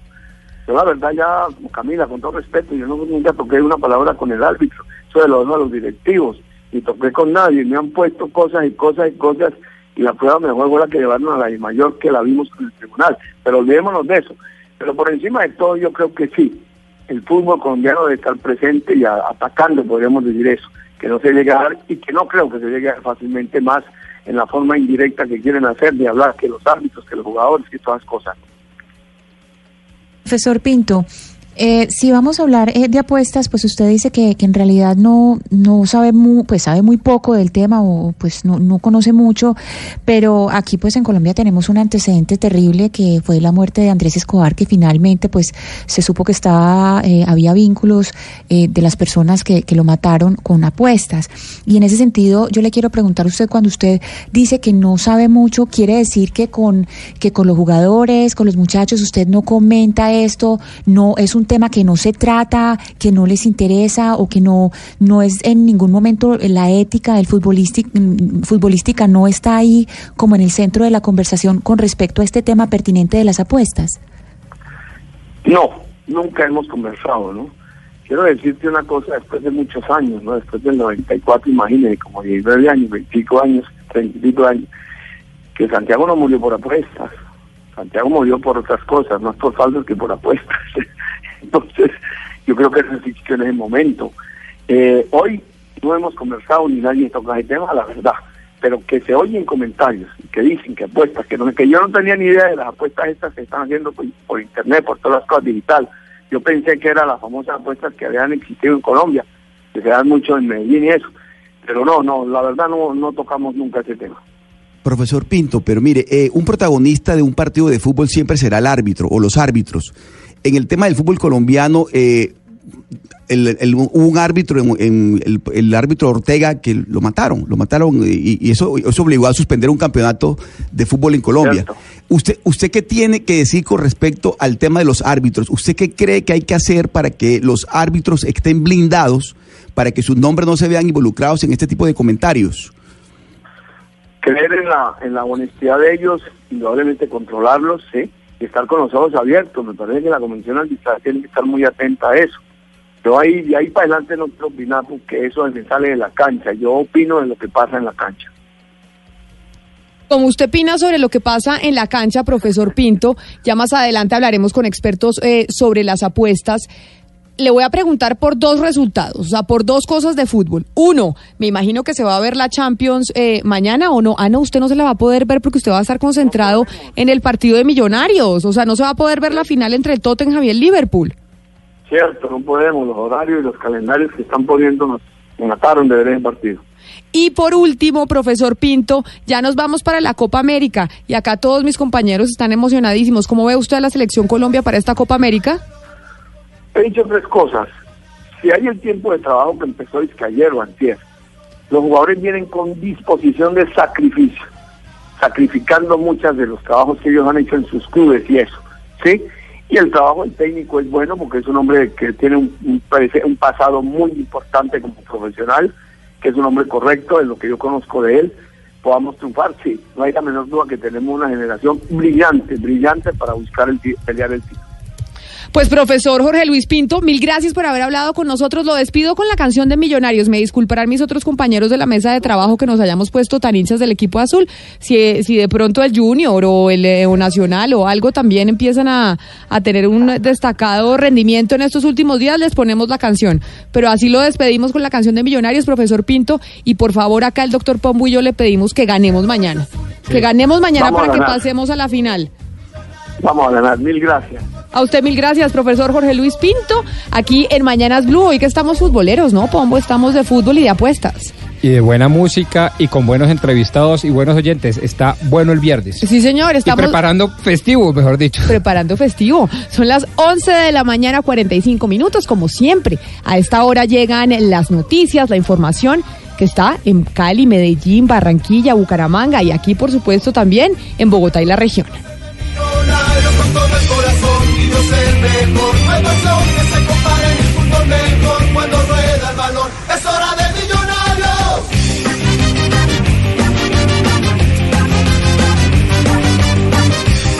Pero antes de irnos con, eh, con la información en cada una de las ciudades, en las locales, Oscar, tenemos eh, información. ¿Qué pasó? Así es, Camila. Mire, el expresidente Uribe se acaba de pronunciar aquí en Barranquilla sobre el tema Santriz. Él ha dicho que la decisión de la Corte Suprema de Justicia en relación con el caso Santriz representa una impunidad irreversible que puede llevar a una desertificación del país a nivel internacional. Es decir, el expresidente Uribe se mete en el asunto de la Corte, la decisión que tomó la Corte Suprema de Justicia con respecto a Jesús Santriz. Claro, eh, el expresidente Uribe se mete casi en todos los temas, ¿no? Como casi todos los expresidentes y Pero como casi además, todos los digamos, políticos, por pero un- yo- sí, sí, sí.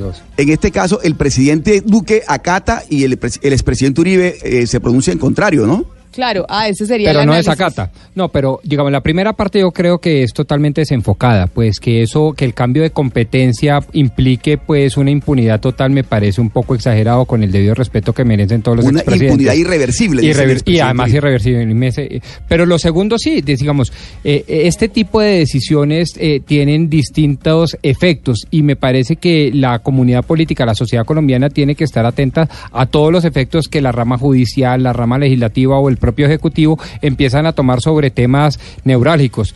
Eh, pensar que se toman decisiones y que eso simplemente queda aquí en las cuatro paredes de Colombia me parece equivocado. Pues son las declaraciones que dio el presidente y el pronunciamiento que dio el expresidente y hoy senador Álvaro Uribe sobre el caso Santrich. Tiene usted razón, eh, don Oscar. El presidente Duque dijo que estaba en desacuerdo, pero que acataba las decisiones eh, de la Corte Suprema. Y lo que ha dicho el senador Álvaro Uribe es que esto es una impunidad irreversible. Por Pero que lo acata. Exactamente. Pues sí, es que, que ¿cómo se puede, cómo lo Ah, puede, por eso, cómo o sea, lo- o sea, pero no- no, están en- eh, lo que estoy diciendo es que no se contradice el presidente Duque con el expresidente Uribe, porque ambas acatan. Lo que pasa es que el expresidente Uribe balanza en ristre en su posición de senador con los fueros eh, de impunidad, eh, de inmunidad No, parlamentaria y demás a decir lo que está diciendo. Además, anuncia que habría desertificación por parte de Estados Unidos, ¿no? Que esta decisión de la Corte Suprema de Justicia podría llevar a la desertificación de Estados Unidos. Pues ahí las declaraciones del presidente, del expresidente y hoy senador Álvaro Uribe sobre el caso Santrich, que como me decía un oyente el otro día, oiga, el caso Santrich me tiene Santrich. O sea, la gente, hay mucha gente que dice ya este tema no más. Como que se volvió, los escuchaba esta mañana, como el trofeo como el- entre el sí y el no. Y es la- como, sí, como- es verdad. se Y las como un y- trofeo y las- allá de la importancia que pueda tener el señor. Sí, es, lamentable, pero la mala noticia es que esto van a seguir saliendo capítulos así en mil veces, yo no sé cuántos años. Yo calculo entre 30 a 40 años. Capítulos así que, como trofeos como Sa- Santrich. Santrich, de incumplimiento del acuerdo, que los unos modifican, que los otros no modifican, que eh, como quiera que se incumple el acuerdo, entonces hay manifestación ciudadana, que hay 20, en ese momento hay más de 200 diálogos eh, abiertos que involucran 20 Doctor billones de pesos, pero no tenemos la plata con qué cumplirles. Esto se va a dar, pues, yo no sé ¿Y cuántos por, años. qué, ¿Y por qué no el presidente Duque, por qué no se dedica, por ejemplo, a ejecutar, a cumplir ese plan de desarrollo y que todo lo demás siga su curso donde tiene que seguir? Y Pues él se dedica exclusivamente a ejecutar o a cumplir ese plan de desarrollo que, que es el que va a beneficiar a todo el país. Ojalá- Que la corte, que la corte diga lo que tengan que hacer. Ojalá que nos estén digan- oyendo eh, en Casa de Nariño, yo opino lo mismo, pero también tengo que agregarle, yo creo que lo está haciendo bastante bien. Lo que pasa es que este tipo de cosas nublan Pero una cantidad de cosas buenas, Venezuela, positivas. se mete con las cortes. Digo, realmente eso, eso me parece que es lo que, lo que está, contami- lo que está eh, contaminando toda la, la- la- agenda nacional. Es decir, hay unos temas de agenda nacional que tienen que ver con el Plan Nacional de Desarrollo que ya se, ya se aprobó, ya se, ya se está, hay que ejecutarlo. Y lo demás tiene otros escenarios, que en esos escenarios se lleva a cabo lo que se tenga que llevar a cabo. Pues ahí está, las declaraciones desde Barranquilla del presi- del senador. Es que le decimos, seguimos diciendo presidente porque como muchos creen que realmente es el presidente, hay quienes dicen, ¿no? Oiga, Hay quienes dicen eso. dice que, que Pues se confunde, se- se es etimo- etimológico. No, se ¿Quién confunde preside? la vicepresidenta Marta Lucía Ramírez con el, con el presidente, nos vamos a confundir nosotros, Se imagínense. confunde todo el mundo. 11 de la mañana, 49 minutos. De la interpretación de los hechos en diferentes tonos. Mañanas Blue. Mañanas Blue. Colombia está al aire.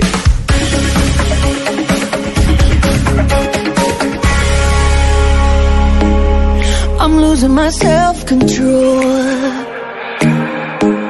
Yeah, you're starting to trickle back in. But I don't wanna fall down the rabbit hole. Cross my heart, I won't do it again. I tell myself, tell myself, tell myself, draw the line. Not do I do, but once in a while I trip up and I cross the line. And I think of you.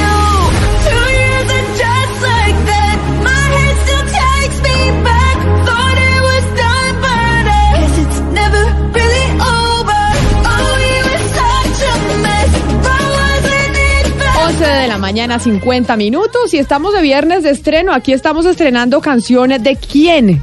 Canciones recién salidas del horno que están ya en todas las plataformas de música alrededor del mundo, Gonzalo.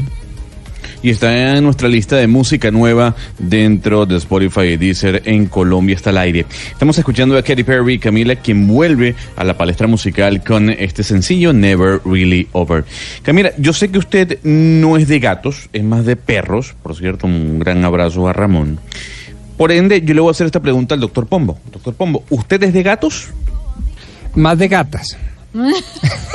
Ah, bueno. No, pues. Oiga, ¿eso es un chiste de mal gusto o, es- de verdad usted tiene una gata en su No, casa? es Pombo? viernes, entonces me da libertad para expresarme un poco distinto. No, pero digo yo, Me parece que más no de gato, debe de gato. Es que además este es un programa. de esa manera, partamos de la base. yo, yo me refería a las mujeres. mujer, ¿sí ve? yo me refería a las mujeres. Ve, las feministas siempre Sí. salen con eso. ¿O a qué se refería? A que este es un programa feminista y se habla de gatos y gatas. Exacto. ah, me- bueno, ay, ah, por bueno. perros y perras. Entonces, Sí. to- ese prejuicio, ¿por qué prejuicio? porque es que el lenguaje es de varias- por de varias pero man- ¿por de varias formas. Pero ¿por qué el prejuicio? Mejor dicho, entonces los cachacos que tenemos el calambur ¿por qué se cachaco y el doble de las dijo gatas? Ah, porque, porque Gonzalo, yo no sé qué estaría pensando. Ah, pero me esté ¿cómo gasto no? gay. Yo dije, sí, pero más de gatas. Es decir, pero este es un programa feminista y aquí hablamos en género. Pero ¿por qué No la pregunta, tanto, Gonzalo? No peleen tanto. Camila, ¿por qué se la traigo colación? Y sobre todo tomando en cuenta que ayer el doctor Pomo confesó que es un besucón. Porque acaba de salir un estudio mm, fascinante y más que fascinante, eh, temerario para quienes son gatunos, como el doctor Pombo. La universidad, escuche bien, de Kitasiato, Kitasiato, en Japón, confirma que besar a los gatos aumenta el riesgo de padecer o de desarrollar un cáncer de estómago. Así que, doctor Pombo, no bese a su gata. No, no la voy a besar. Me parece que los animales eh, pues se deben consentir eso, pero besar no sé qué tanto. Pero como les decíamos, tenemos eh, noticias y tenemos eh, denuncias. Diana, ¿qué pasó? Pues Camila, nos llegó una denuncia eh, sobre una constructora, la constructora se llama M más D, constructora M más D que está haciendo un proyecto en el sur de Bogotá que se llama Mirador del Virrey 2. Estos son unos apartamentos que entregan en obra gris eh, y que se usa para su pago en muchos de ellos eh, subsidio eh, y préstamos bancarios porque la gente que los adquiere son personas de estrato 1, 2 y 3. Se encuentra con nosotros en la línea la señora Berenice López Castillo. Doña Berenice, buenos días. Buenos días. Doña Berenice, ¿qué le pasó con su apartamento? ¿Qué le pasó con el proyecto de la constructora M más D? Mire, sí, yo en, en septiembre, en, la- en octubre del 2017 hice una compra con esa constructora, con la constructora M más D, y resulta que, de, bueno, ahí fijamos las fechas de, pagos y todo eso, acordamos las cuotas y todo.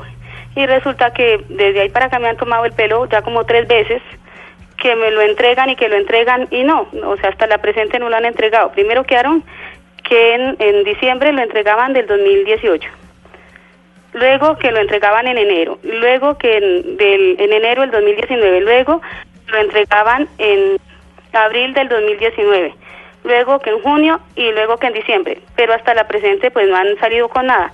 Luego me llamaron en abril de este año a decirme que tenía que firmar una nueva promesa de compra, una nueva eh, promesa de compra-venta y resulta que porque la que tenía, la que habíamos firmado en, en junio del año pasado, ya no servía.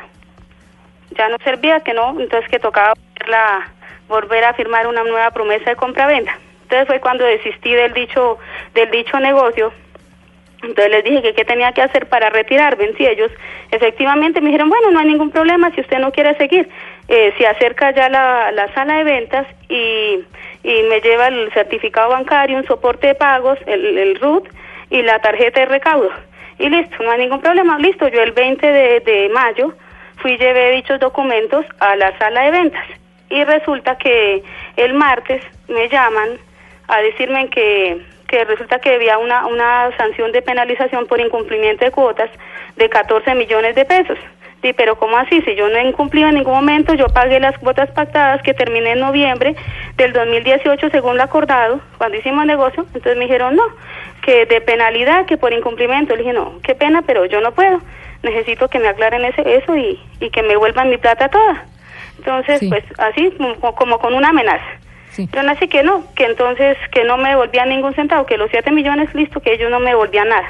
Bueno, se- Después, señora sí me Berenice, llamé ya- a denunciar el caso, pues porque parece algo grave. Claro que sí. Eh, como usted, ¿cuántas personas puede haber en la misma situación? Uy, muchas. Prácticamente de esa torre, ahí van a hacer un, están haciendo un este de cinco torres, me imagino que la mitad. Bueno, entonces se encuentra, se encuentra en la línea, señora Berenice, le comento, el señor eh, Daniel Blanco, que es el gerente de la constructora M más D, eh, para que nos responda qué es lo que está sucediendo, porque si bien es cierto, Camila, que las constructoras a veces no eh, logran el punto de equilibrio de una construcción eh, y le dicen a la gente, espérenos un rato, que vamos a aplazar esta entrega y lo vamos a aplazar, ya la han aplazado más de un año, por lo que oímos, y no serán entregados los apartamentos hasta antes del 2020. Esto quiere decir que la gente que de estrato 1, 2 y 3, que acude a subsidios para pagar estos apartamentos y que muy seguramente tenía dentro de sus planes tener su apartamentico y ya poder pagar sus cuotas y no pagar arriendo, se ve con un año o más de un año de atraso en estos, en estos cobros. Y si le digo, Camila, son personas que trabajan en muchos casos eh, de empleados de servicios de las casas, de vigilantes, que no se ganan eh, siquiera el mínimo. Y sí se ve muy mal que una constructora que les ha incumplido todas estas fechas les cobre una penalidad si deciden retirarse del proyecto. Pero esa penalidad que les cobran si deciden retirarse del proyecto es una penalidad que estaba en los documentos cuando ellos firmaron meterse en, en la compra de ese apartamento. Sí, que estaba en los documentos iniciales y lo que nos dice la persona que está en la línea y que habla a nombre de otras personas que le, le- le- que, que le pidieron el favor de que fuera la vocera, eh, lo que dicen ellos es ¿Por qué nos van a hacer firmar otra compra, otra otra promesa de compraventa? Porque es que no sirve esta, nos van a cambiar las fechas, qué es lo que va a pasar, eh, porque ellos ya tienen un papel firmado donde dice que les iban a entregar en 2018 y no les entregaron. Entonces ahí ya hay un incumplimiento por parte de la constructora. Entonces uno diría, si ya la constructora está incumpliendo, ¿por qué me va a cobrar a mí la penalidad cuando me quiero retirar? La penalidad funciona conmigo, pero no con la constructora. ¿Y qué responde la constructora frente al tema? Ahí precisamente está el gerente, el señor Daniel Blanco. Don Daniel, buenos días. Ah, buenos días, ¿cómo estás? Bien, eh, don Daniel, ¿qué es lo que está pasando con el proyecto? Pues Diana, absolutamente eh, hemos tenido un movimiento, un desplazamiento en nuestro cronograma debido al punto de equilibrio, pues el punto de equilibrio, como te comentaba, eh, lo logramos en abril del 2019, antes del punto de equilibrio, pues es, eh, es, es- es difícil e imposible iniciar nuestro proyecto. Eh, básicamente, bueno, no hemos alcanzado el, punto de equilibrio antes, pues por el dinamismo de las ventas, de acuerdo a la proyección que hicimos, las ventas se prolongaron un poco más. Como tú sabes, estos proyectos, o, o por lo menos todos nuestros proyectos, pues se encuentran en fiduciaria. Claro, Y- señor, señor Blanco, me disculpa que lo interrumpa. Sin duda alguna, esto que usted está contando de lo que pasa con los proyectos inmobiliarios, pues entendemos que son los riesgos que, que existen dentro de cualquier eh, proyecto inmobiliario, sin importar el sector de la ciudad en donde se construya. Acá lo que llama la atención es que nos ha denunciado una persona que ha comprado un apartamento en ese proyecto inmobiliario que ha querido retirarse del proyecto por el incumplimiento y le cobran una multa de 7 millones de pesos. Más allá de las explicaciones que usted vaya a dar, es por qué razón a la gente que compró el, apartamento, que se metió en el proyecto, ustedes incumplen, encima de todo les cobran una multa de 7 millones de pesos para que se puedan salir. Pues Diana, eh, en ningún momento eh, esa cifra está estipulada por parte de nosotros. Eh, nosotros nos regimos bajo los contratos fiduciarios. En los contratos fiduciarios se estipula claramente hasta qué monto podríamos cobrar de acuerdo a, a si el cliente eh, decide desistir dentro Pero de el los cliente parámetros. decide desistir, me disculpa, yo lo interrumpo porque ustedes incumplen. No porque el, que el cliente quiera desistir porque ya no le gustó más el negocio, sino porque ustedes dijeron, entregamos los apartamentos en el 2018, estamos a 2019 y no los han entregado y les dicen que los van a entregar en el 2020. Entonces, ¿por qué aplicar una cláusula en donde dicen que como el, como el cliente se quiere retirar del negocio, ustedes le cobran cuando ustedes fueron los primeros que incumplieron? Claro, Diana, pues primero que todo yo sí te quiero aclarar que la entrega es segundo trimestre del 2019, está estipulada. Había, tenemos, teníamos una, una programación previa para la escritura, primer trimestre del, primer, primer trimestre del 2019. Eh, por ende, hoy no estaríamos en ningún momento incumpliendo. Ahora bien, eh, no, los no. contratos... Ahí sí, ahí sí lo tengo que corregir porque sí estarían incumpliendo y básicamente sí estarían incumpliendo porque ustedes inician obra en julio. Entonces, si usted inicia obra en julio, va a entregar los apartamentos más o menos en febrero del 2020, sí están incumpliendo, sí hay un incumplimiento, porque si yo compré en 2017 esperando que me entregaran en 2018 y me van a entregar en 2020, sí hay un incumplimiento, don Daniel. Claro, Entonces, Diana, yo le claro, quiero Diana, preguntar, ¿a cuántas eh, personas que accedieron a su proyecto les ha cobrado usted la cuota de penalidad por querer salirse del proyecto porque ustedes incumplieron? A ninguna. A ninguna, y, y, y si quiero enfatizar un poco de que eh, eh, no- en e- hoy, hoy, hoy, hoy, 31 de mayo, no estamos incumpliendo. Entonces el motivo, el motivo o la o razón... sea, hoy la señora Berenice puede ir a su apartamento ya, se lo pueden entregar hoy. No, no, no, para allá voy, Diana. Entonces, mm, el motivo de, modificar esa fecha que ellas, que ellos tienen, en la cual eh, figuraba entrega segundo trimestre del 2019, fue eh, cambiar, tener todos los contratos al día con nuestros clientes, ¿sí? Eh, aclaro, no logramos entregar en el, en el segundo trimestre del 2019 por tema de punto de equilibrio. Pero eh, eh, en este momento, pues eh, ya tenemos eh, eh, una programación dedicada y aplicada para iniciar eh, ahorita en julio del 2019 y poder entregarle las familias a las viviendas en enero, Claro, pero señor Blanco, escriturar en diciembre del 2019. es decir, para concretar y poderle dar una respuesta a la oyente que se comunica con nosotros y que es la denunciante, y es, ¿cuándo van a entregar los apartamentos del proyecto? ¿Y cuánto le van a cobrar a la gente de penalidad si se quiere salir del proyecto por el incumplimiento de ustedes?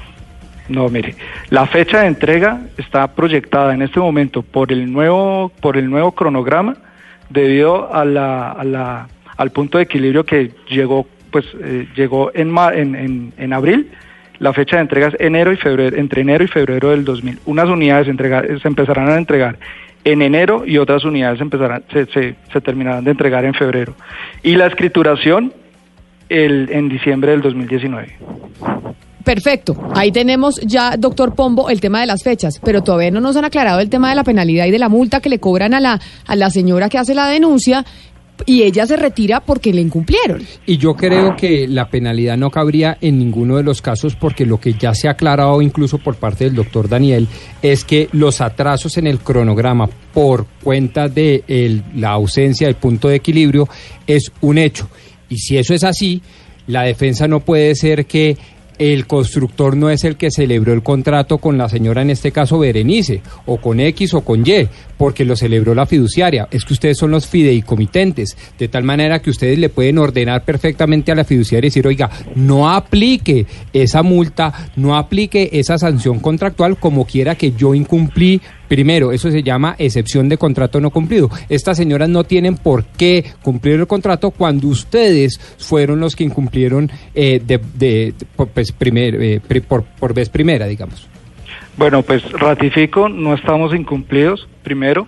Pero hubo atraso en el cronograma, no lo acabo sí, de decir. Claro, y pues está totalmente sustentado. No, no, no, no, yo no estoy diciendo que ustedes estén mintiendo, ni más faltaba, no se me malinterprete. Lo que estoy diciendo es que eso ya es un hecho. Un- un es decir, incumplimiento. hay un incumplimiento, Punto. hay un incumplimiento porque no cerraron el punto de equilibrio, porque se cayeron las ventas en el mundo, en país, en Bogotá, por cualquier razón. Lo cierto es que ustedes están atrasados en el cronograma. Eso le da derecho a cualquiera de sus promitentes compradores decir, oiga, mil gracias, pero yo me corro del negocio lícitamente sin ninguna penalidad porque no me van a entregar a mí la obra en la fecha estipulada.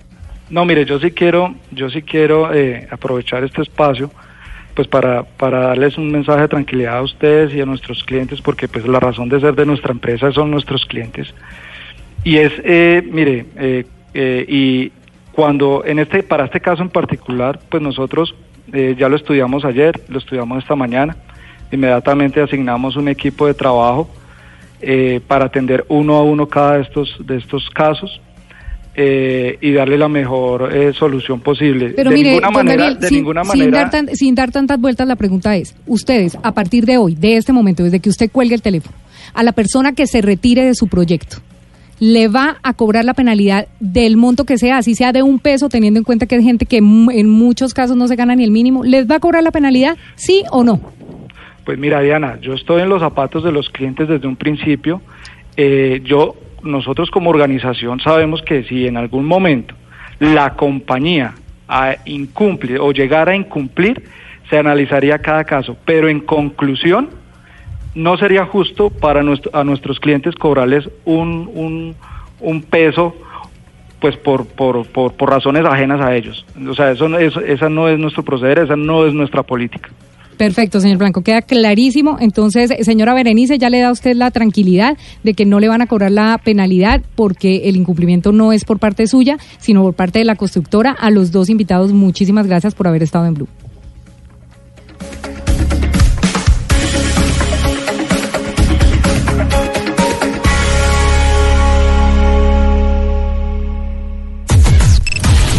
Unimos coordenadas. Unimos coordenadas.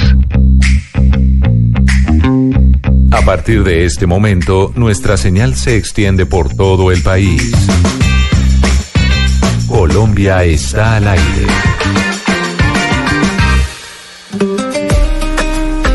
Oye Nacho, dímelo Nicky. ¿Estás viendo esa baby que está ahí? Increíble. Yo creo que es de Puerto Rico, ¿viste? Nah, yo creo que es venezolana. No, no, no, no, no, tú estás loco. Esa es de Colombia. nah, ella es de Cuba. ¿Tú crees? Yo creo que es de República Dominicana. ¿Será? Olvídate de eso, vamos a hablar. Dale. Veo que estás muy bonita. Y bailando lo hace bien. Perdona que te lo diga. Tú tienes algo que a mí me hace enloquecer. Quiero que me digas lo que yo quiero saber. Si hay alguien en tu vida, porque yo lo que quiero contigo es pasarla bien.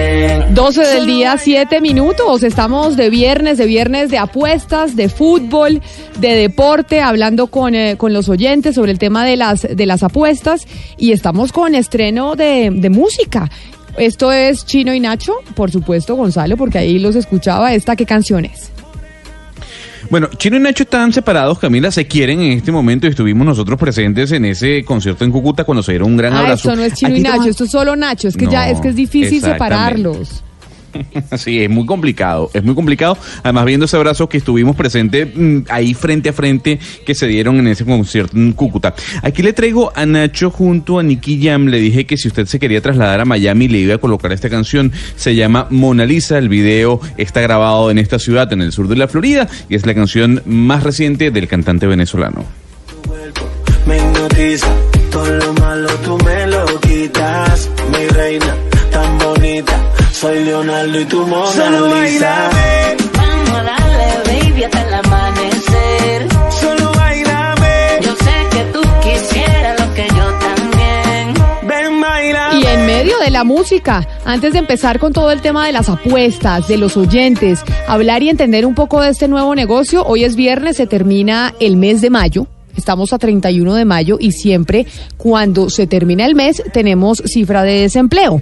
Y ya que estábamos hablando usted, eh, doctor Pombo, y Oscar, doctor Pombo, diciendo que el presidente Duque estaba haciendo las cosas divinamente, ¿no? Eso dijo usted ahorita. No divinamente, pero yo Eso no le- lo eso le descalifico. escuché yo, creo que vamos bien, yo creo que se está cumpliendo con el plan de desarrollo, se está cumpliendo con el mandato popular, yo creo que está haciendo las cosas bien. Lo que pasa es que gobernar un país quebrado es muy difícil, las cosas no se ven. Ah, ok, ok. O sea, usted dice, vamos muy bien. Vamos a ver cómo van las cifras de desempleo. Marcela, acaba de hablar eh, el DANE y sacó cifras de desempleo para mayo 2019. Dígame, para abril 2019. Dígame si tenemos buenas o malas noticias. Malas noticias, Camila. El desempleo volvió a subir y se ubicó en 10,3% en el mes de abril, lo que implica que aumentó 0.8 puntos desde el año pasado. En español, 279 mil personas se convirtieron en desempleadas en el último año. De acuerdo con el DANE, la mayoría de estas personas no tienen niveles de educación altos, no terminaron la primaria, no terminaron el bachillerato o no tienen ningún estudio. Hoy Colombia tiene 2,7 millones de personas sin trabajo de acuerdo con el DANE. Y ya que estamos en el espacio donde hablamos tanto de las ciudades, el desempleo en Quibdó sigue siendo el más alto de todo el país, 20%.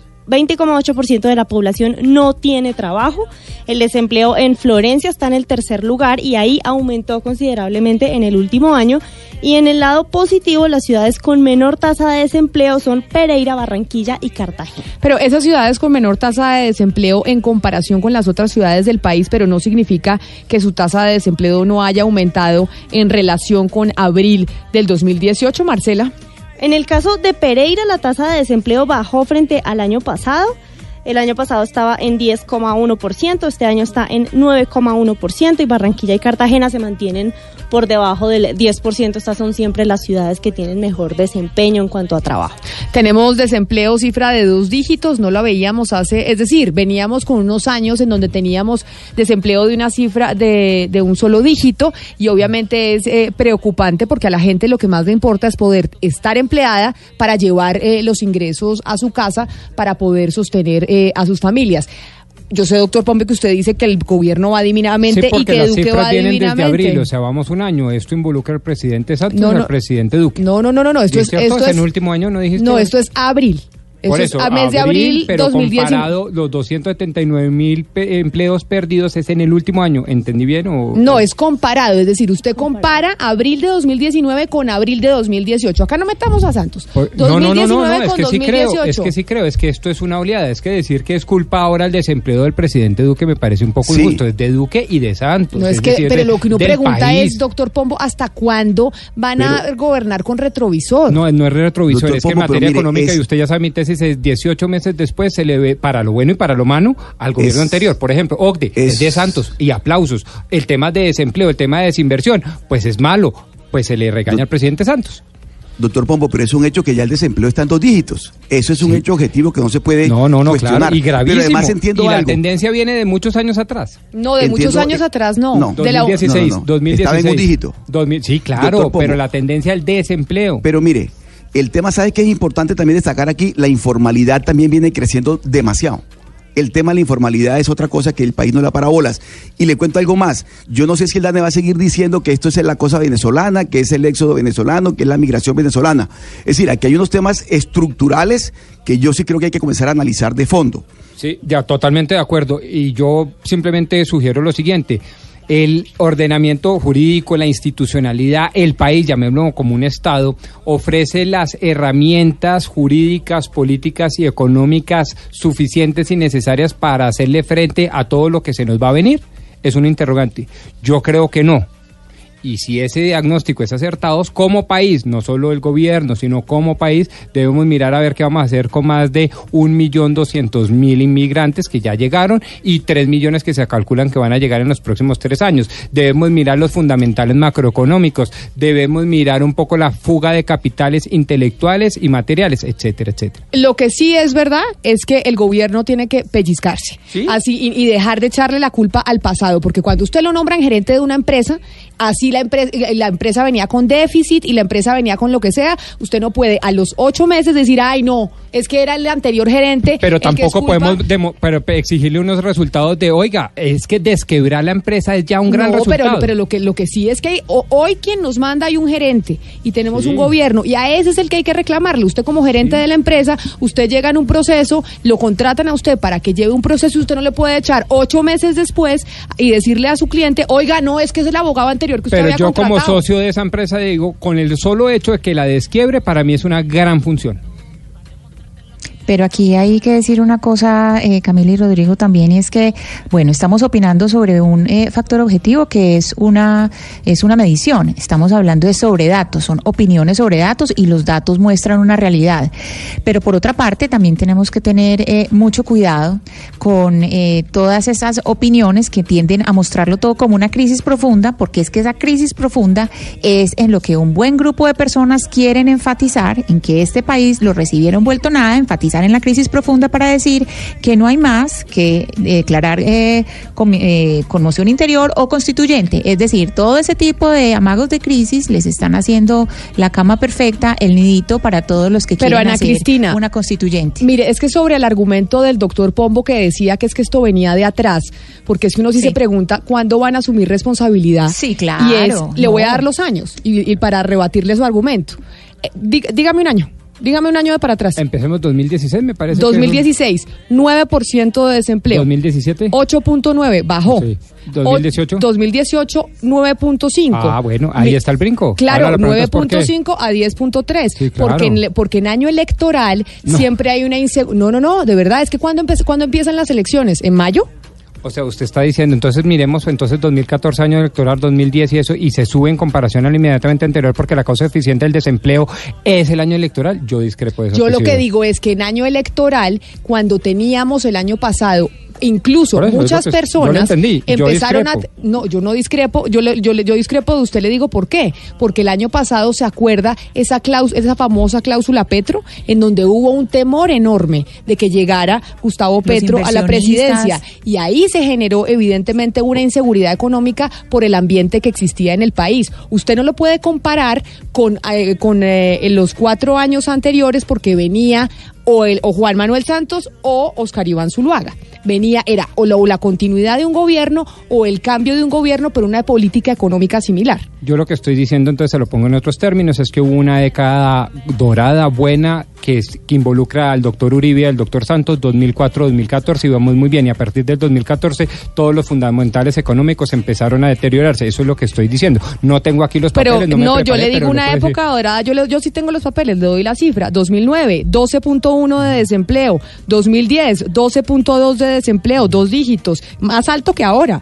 2011, 11.2 de desempleo. Entonces yo, obviamente década dorada, pero se, vi- se, se trabajó en un tema del desempleo. Sí, claro. Entonces, y, y el- y como país felicitamos al doctor Uribe al doctor Santos, y yo soy antisantista y usted lo sabe. Lo que quiero decir No, es lo que, que los fundamentales económicos están trastocados y ahora vamos a decirle al doctor Iván Duque que todo es culpa de él. Me parece que es No, falta yo de no digo que- no decimos Yo creo que todo hay es que culpa de decirle, él. señor Duque, usted tiene que asumir. Estoy de acuerdo, Camila, pero echarle toda Doctor la culpa Pombo. no estoy de Pero, acuerdo. pero es que usted acaba de No, decir pe- que cuando decimos el gobierno se tiene que pellizcar con las cifras de desempleo, usted dice, no, es que recibió el país quebrado, es que es culpa no, no, de no, no, Santos. de todo lo Eso no contrario. puede Dije, ser, sí, señora, pero tenemos que mirarlo en perspectiva y lo insisto y lo me reafirmo. No podemos echarle toda la culpa. Hay que Yo pellizcarse, por sí, eso le, le muestro Sí, el señora. histórico porque usted decía es que es que estábamos divinamente antes. Y me dio la razón del No, 2018 al 2019, ¿cuánto, por favor?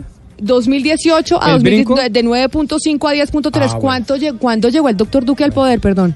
En el, el 7 de agosto. Exacto. Agosto todo, ya pasado. tenía todo el presupuesto. Por eso, todo Pero- el presupuesto del 2018. El gobierno venía del doctor Santos. Y ese brinco obedece, según usted, a la política. Y yo no creo. A las elecciones, yo no creo. Yo creo que hay un tema mucho más grave y lo digo de verdad de corazón. Como sociedad, tenemos que mirar qué vamos a hacer frente a lo que se nos viene. Claro, es que ya vamos para 10 meses de gobierno, Rodrigo. Igual ya es hora de comenzar a mostrar credenciales. Lo único que yo pienso, digo acá, Rodrigo y Camila, es que si este gobierno no se desmarca de quienes quieren imponer una agenda centrada en el tema de la paz, el conflicto, pues no va a pasar absolutamente nada. Pasarán cuatro años sin pena y sin gloria. No, vamos pero además, de pero temas- además, Hugo Mario, porque este tema es realmente el que le importa a la gente. A la gente le vale cinco santrich. A la gente le importa si tiene eh, sueldo para llevar a su casa. Y el desempleo está subiendo. Y todo el mundo concentrado en el tema de santrich y el desempleo suba que suba. A la gente en, allá en Cali, a la gente en Barranquilla, en Medellín, en Bogotá, le importa el desempleo. el Camila, santrich le todo- vale y cinco. para- Para, lo para que que toca ustedes el bolsillo es lo que le importa a la acuerdo, gente. estoy totalmente de acuerdo con ustedes. En eso estoy totalmente, de acu- pero totalmente de acuerdo. Mire, ¿Y en qué dice lo que yo decía? Le doy un indicador también. Mire, en este primer en el primer trimestre del año las ventas, las ventas de las pequeñas y peque- pequeñas y medianas empresas también cayeron. Es decir, hay una Sí, serie hay una serie de, de- de semáforos hogares, encendidos, sí, usted una serie de alarmas encendidas bajando. que Claro, yo sí, creo, señor. doctor Pombo, que hay que pararle bolas. Es decir, uno no puede claro. cerrarse a escuchar ese tipo de... Además, porque si uno hace la crítica, entonces ya uno es enemigo, ya es no sé qué. Sí, No, es no, un uno- radicalismo uno- absoluto. uno- y, y es- Me están no- no diciendo radicales. eso. Yo no creo que yo sea radical. Uno lo que está estoy invitando diciendo, a la mesa a decirles que miremos la cosa en perspectiva. No está echarle toda la culpa al presidente Duque. creo que hay que mirarlo como nación. Los fundamentales económicos están graves y se nos van a poner ver. Peor. La mala noticia es que las noticias Pombo, pueden perdón, ser perdón, peores. perdón. Doctor Pombo, le estoy diciendo lo siguiente. Uno lo que está diciendo es esto. Mire, hay una serie de alarmas encendidas que hay que pararle bolas. O sea, no podemos seguir pensando otra vez que el, el- el- mismo discurso en que se embarcó. Por eso yo decía hace Pero un no momento. puedo estar hay más que de acuerdo, Oscar, no puedo en estar las más de cosas acuerdo. importantes. Es decir, No aquí hay unas estar cosas más de importantes.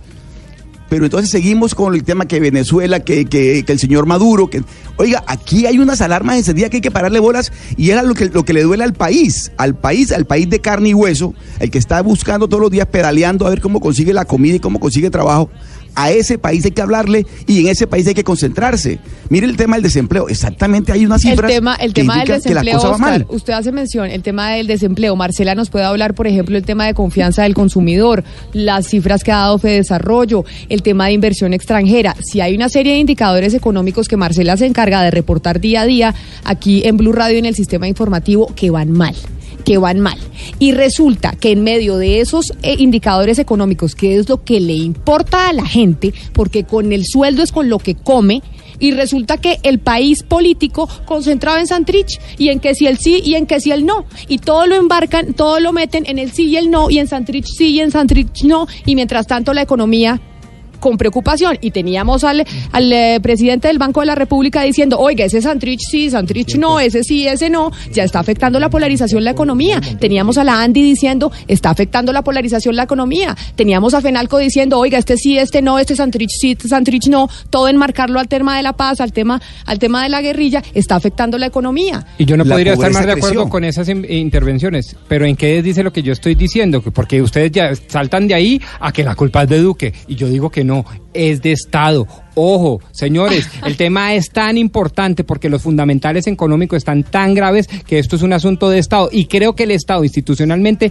no cuenta con las herramientas jurídicas, políticas y económicas para hacerle frente. Esa es mi tesis. Y no me la Así es, Es que una rebatieron. cosa distinta, una cosa distinta es decir es culpa de Duque a decir Duque recibió esto y no ha sabido manejarlo, no ha sabido administrarlo. Discrepo. Eh, Bueno, acá no nos vamos a poner de acuerdo porque el doctor Pombo piensa que el doctor Duque está haciendo las cosas muy bien y usted tiene todo su derecho de pensarlo, ni más faltaba. Son las 12 del día, 22 minutos y vio Marcela su noticia del desempleo, todo lo que generó aquí en la mesa de trabajo. Me hicieron bullying 4 a 1, Marcela. La próxima usted se me mete. Pues espero que la próxima vez pueda venir aquí y decirle que por lo menos dejó de aumentar el desempleo. Lo veo porque difícil. le cuento que hoy yo iba al DAN y yo ya tenía aumentado el desempleo en Colombia en el borrador de la nota. Espero que la situación cambie. Pero nos vamos a hablar del fútbol porque este fin de semana el fútbol siempre nos trae y no, nos distrae por lo menos. Pero ya que estamos hablando de plata, mucha gente incluso ve en las apuestas y en este mundo que está creciendo enormemente, eh, pues una salida también económica. A veces la gente apuesta y dice, oiga, tal vez si yo apuesto me puedo ganar una platica.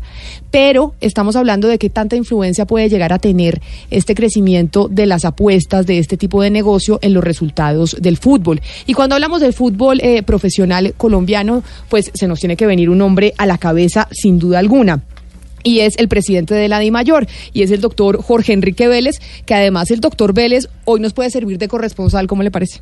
Y esa vaina. Porque el doctor Vélez está allá en España, en la Champions, en Madrid, y entonces él nos puede contar cómo está el ambiente, doctor Vélez, con mucha envidia, que usted va a poder ver al Tottenham eh, contra el Liverpool, cómo está el ambiente pre-final de Champions en España.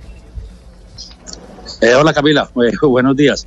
Eh, la verdad, un gran ambiente, pues yo he estado en reuniones desde que llegué, no he salido mucho a la calle, pero lo poquito que pude salir ahora, la verdad, lleno todas las calles de ingleses eh, y una fiesta total, o sea, Madrid está completamente en fiesta.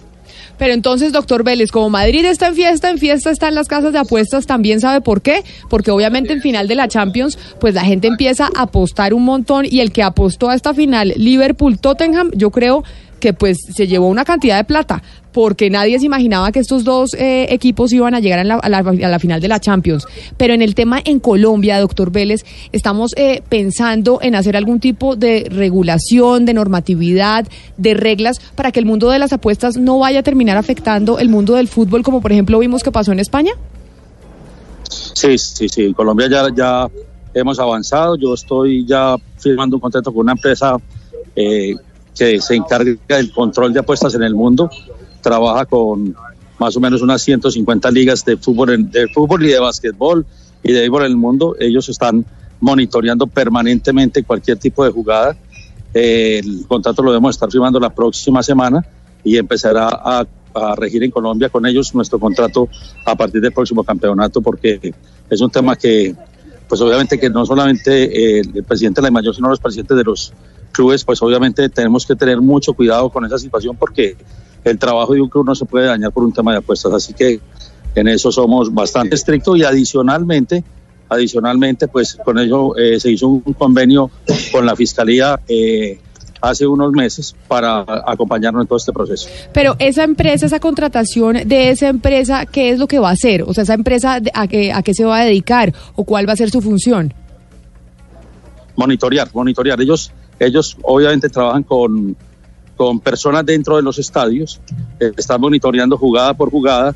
Obviamente eso lo llevan a un centro de cómputo donde con temas eh, aritméticos empiezan a, a detectar cuándo se puede presentar un tema, un tipo de situación de, de favorecimiento de una apuesta, inmediatamente hacen la alerta y esa alerta pues obviamente nosotros la trasladamos a los equipos y a la fiscalía. Eh, adicionalmente te lo digo porque ya me ha llegado varias veces, las mismas empresas de juego del país también tienen ya sus monitoreos en ese sentido. Así que es un tema que es, pues digamos que las, la, la- el juego legal es muy controlable. El otro es el juego ilegal que pues obviamente es muy difícil de controlar.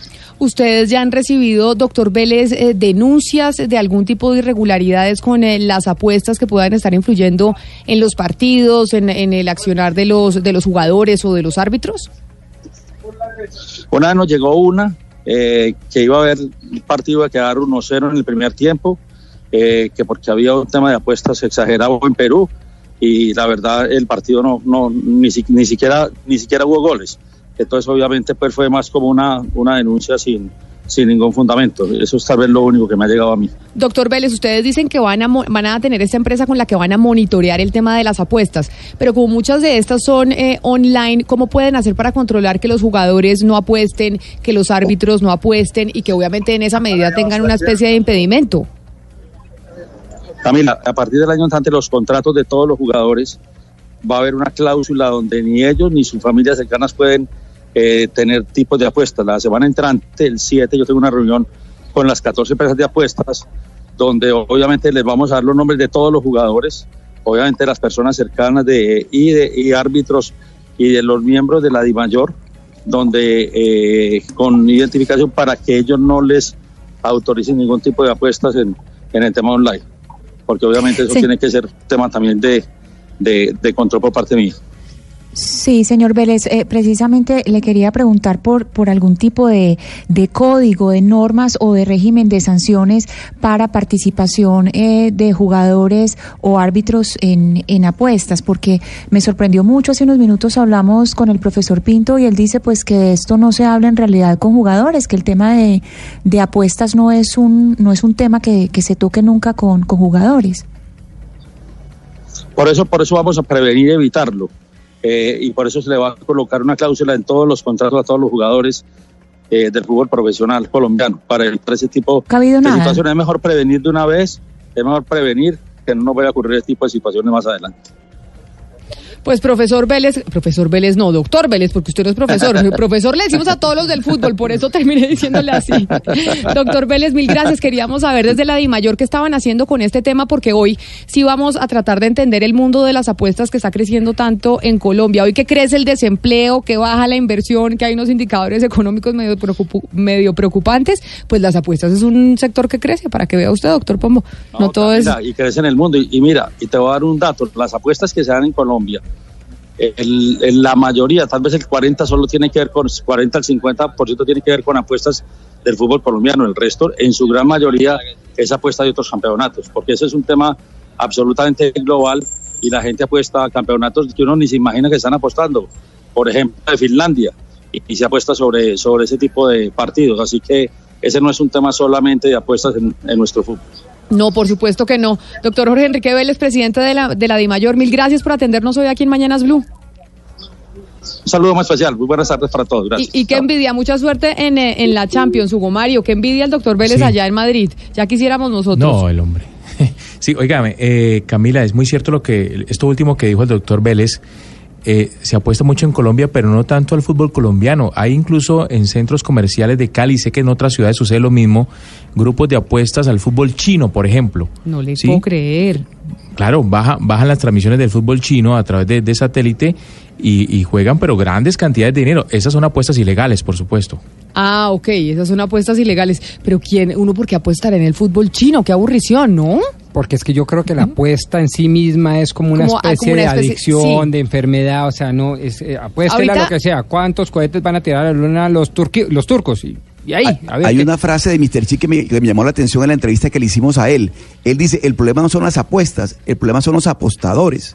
Pues es decir, ya- el, el mundo, de lo- el mundo de los apostadores es otra cosa y el mundo de las apuestas es otra cosa, aunque parezca que son, que son lo mismo. Pues vamos a hablar precisamente con expertos eh, del mundo de las apuestas, con las empresas, con las grandes empresas que están aquí en Colombia, Oscar, para que nos expliquen todas esas dudas y, y eso que usted está mencionando. Por lo pronto pongámosle música a los oyentes, Gonzalo, porque vamos a involucrarlos en, en la conversación y en la pregunta que, que hacía el doctor Pombo como tema del día.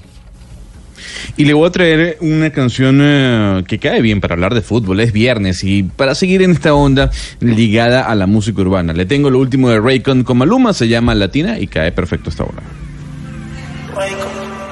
Ey, mamacita, esto es Dice que te llevara al cielo sin salir de la habitación. Me recompensabas, te hice salir de tu zona de confort. De ti solo me diste una probada. Inocente ando esperando tu llamada. Y no llegaba. Alright, alright. Tú eres más bella, más fina que latina, más dura. Probarte fue mi cura. Qué tremenda cintura. Y con esta musiquita, en el 316-415-7181, ustedes se pueden comunicar con nosotros y ahí participan en medio de la discusión, que a veces es aireada, a veces no, a veces estamos de acuerdo, casi nunca. Pero siempre es maravillosa. Pero y siempre con es mucho que respeto. tratamos- y no solo el respeto, sino que tratamos de transmitir distintas posiciones para el mejor juicio de los oyentes. Sí, porque acá lo estaban vaciando a través de Twitter que usted Sí. no había dejado hablar a Ana Cristina, doctor Sí, Pombo. sí, y si es así, ofrezco disculpas como corresponda. Eso sí también. Pasó el festival, Y eso- pasó el festival no Pasó el Festival Vallenato y Gonzalo se olvidó de los clásicos vallenatos. ¿no? Ay, Yo que le estaba haciendo un monumento en Valledupar. Pero a ver, a el ver, hombre a ver, a pasó ver, el festival. No, y no, no, no, nunca más un vallenato clásico. Usted, no, no, no, no. Usted se fue primero un mes de trabajo de campo. Eso no es culpa de nosotros. Y segundo, señor, hoy no es viernes de clásicos. Hoy es viernes de estrenos. ¿Cómo puedo poner un. Exacto. no, no, no. ¿Cómo puedo poner un clásico Le, hoy? le digo, el monumento ya quedó a medio hacer. Usted olvídese de ese monumento en Valledupar. Un elefante blanco. Camila, pero ¿sabe qué? Dígame. a veces por los a veces por los comentarios de los de los oyentes me doy cuenta que los oyentes piensan que la relación entre nosotros es una cosa distinta a lo que es, porque dicen, no, pero es que están súper agresivos. No, estamos, estamos debatiendo, digamos, enfáticamente o, o de una manera fuerte. Porque son Sí, muy apasionados. con- exacto, muy con apasionados. vehemencia. Con vehemencia, pero pues eh, no tiene nada que ver ni con pelea, ni es así cuando se cierran micrófonos. Es decir, puede que al aire se, se, se escuche una vehemencia absoluta o, o que estamos bravos, pero no estamos bravos. Y cada uno defendiendo su punto, de eso se trata, Claro, de intercambiar claro. ideas. Pero digo Sí, más, sí, sí. digo más porque estoy totalmente de acuerdo con Ana Cristina. Además, después de estas eh, aireadas discusiones, y pasa como en las relaciones de pareja para que los oyentes dimensionen, después vienen los abrazos, y esos abrazos saben mucho mejor. ¿Por qué? Porque uno se empieza a poner en los zapatos del otro. Yo y eso nunca me me parece- pongo en sus No, yo zapatos, sí me pongo siempre en sus zapatos, me saben muy bien, pero sí trato de ponerme y entenderla, me cuesta mucho. No hable, no hable por Camila. Usted no hable por Sí, Camila. yo trato, pero me, me- y trato, trato, de verdad trato. Es muy difícil, pero trato. Vamos con los oyentes que le van a responder su pregunta, doctor Pombo, 316-415-7181. Aquí los escuchamos. En Mañanas Blue los escuchamos. Claro que sí lo afecta. Muy buenos días, mi nombre es Juan Pablo. ¿Y lo afecta por qué? Es el cáncer del deporte, las apuestas son el cáncer del deporte. Eso es como el narcotráfico para la sociedad, es la pretensión de querer ganar dinero fáciles. Entonces es una afectación grave para el deporte, debería eliminarse, debería prohibirse. Vamos con otro oyente. Muchas gracias por, eh, por su opinión, por participar con nosotros en el tema del día. Buenas tardes, gente Blue.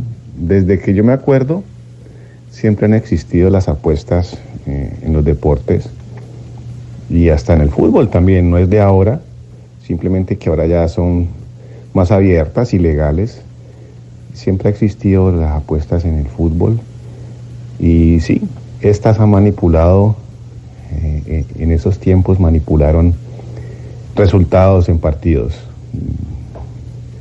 Eh, entonces sí, pienso que sí manipulan resultados y siempre han manipulado resultados.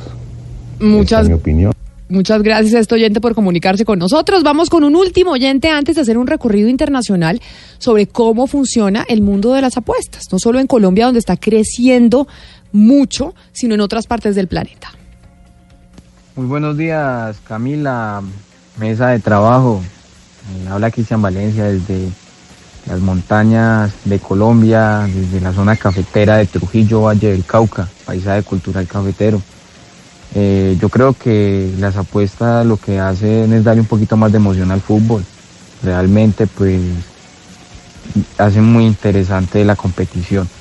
Ya ahí lo que tiene que haber es que los entes de control estén más pendientes para que eso no influya en el resultado, pero para los aficionados hace un poquito más, más emocionante la hora de, de ver un partido.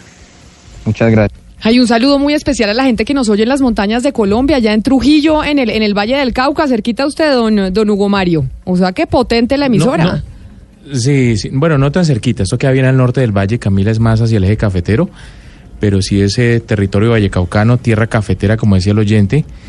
Y qué bueno que hasta allá ingrese. Yo creo que llegamos por internet o por la emisora del, ah, o del- por aplicación. Claro, emisora de Sí, sí. cafetera o aplicación. Pues yo les decía, estamos hablando con los oyentes de las apuestas y de cómo está creciendo este mercado en Colombia.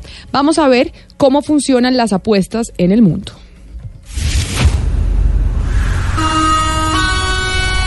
Vamos a devolvernos en el inicio del deporte.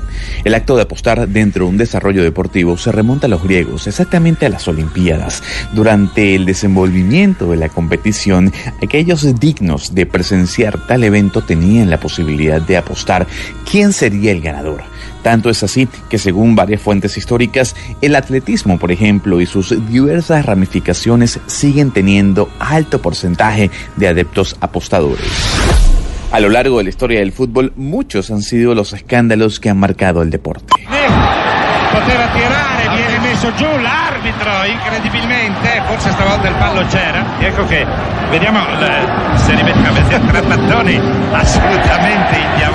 ¿Quién no puede rememorar aquel Mundial de Corea y Japón cuando precisamente el equipo coreano se benefició de actuaciones arbitrales en sus encuentros contra Italia y España?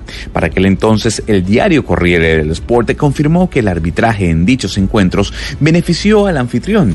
Todo esto en medio de los escándalos que involucraron a la FIFA. Pero a ver, todos recordamos aquel año 2006 también, ¿no? Cuando se destapó el Calciopoli, el mayor escándalo de partidos amañados en el torneo local italiano. Encuentros que eran pactados para beneficiar a una estructura inmensa de apuestas e ilegalidades. Quienes comandaron este fraude fueron Luciano Moggi y Antonio Girau, ambos de la Juventus, equipo que fue relegado en aquel entonces a la segunda división. En el año 2009, o sea, hace 10 años, la UEFA desmanteló una red de personas que estuvieron involucradas en el amaño de partidos. En total se investigaron más de 200 encuentros, incluidos eh, partidos de la Champions League.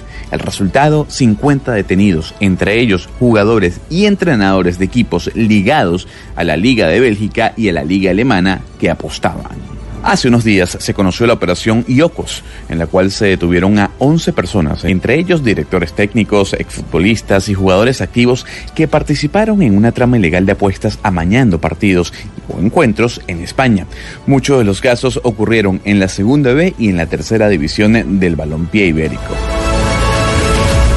Y es que el tema de las apuestas, si bien es cierto para unos puede ser un divertimento, para otros es un estilo de vida ilegal sobre lo que conocemos como el deporte.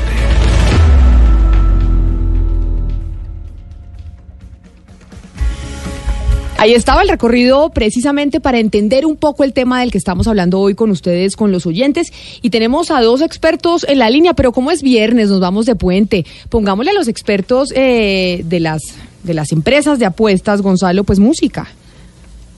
Yo creo que sí, Camila, y que mejor que unir a uno de los grandes productores del pop en la actualidad, que es Mark Ronson, eh, recordado por haber trabajado con Bruno Mars y con Amy Winehouse, y mm, juntarlo con Camila Cabello. Aquí está Finding You Again en estreno de viernes.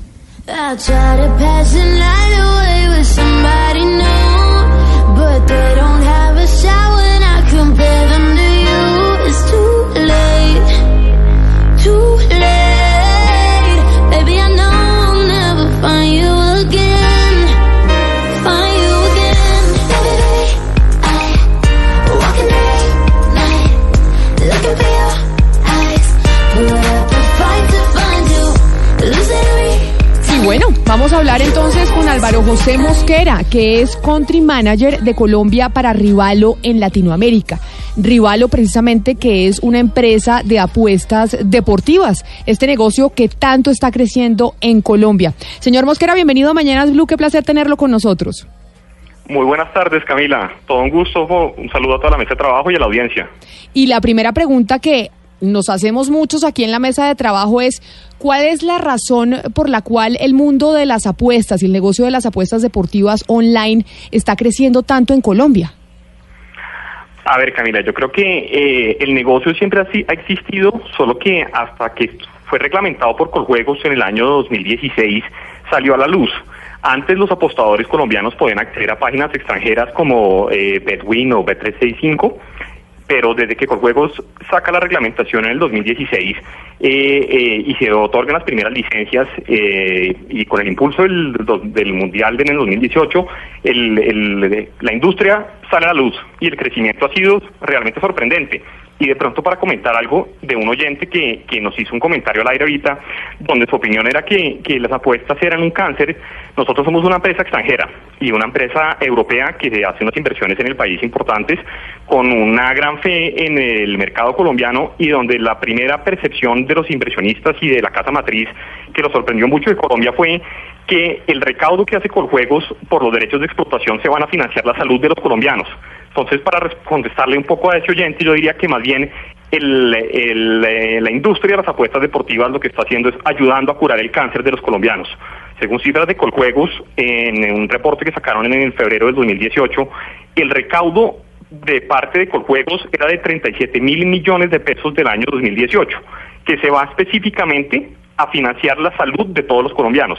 Entonces yo quisiera como hacer eso y eh, realmente el crecimiento se da por el interés de la gente. el interés en el fútbol, el interés por el buen desempeño de los deportistas colombianos a nivel internacional, no solo nuestros futbolistas, nuestros ciclistas, eh, nuestros todos los deportistas. Entonces yo creo que eh, se confluyen varios temas, una eh, industria ahorita reglamentada, legalizada y que eh, genera muchas pasiones entre los colombianos.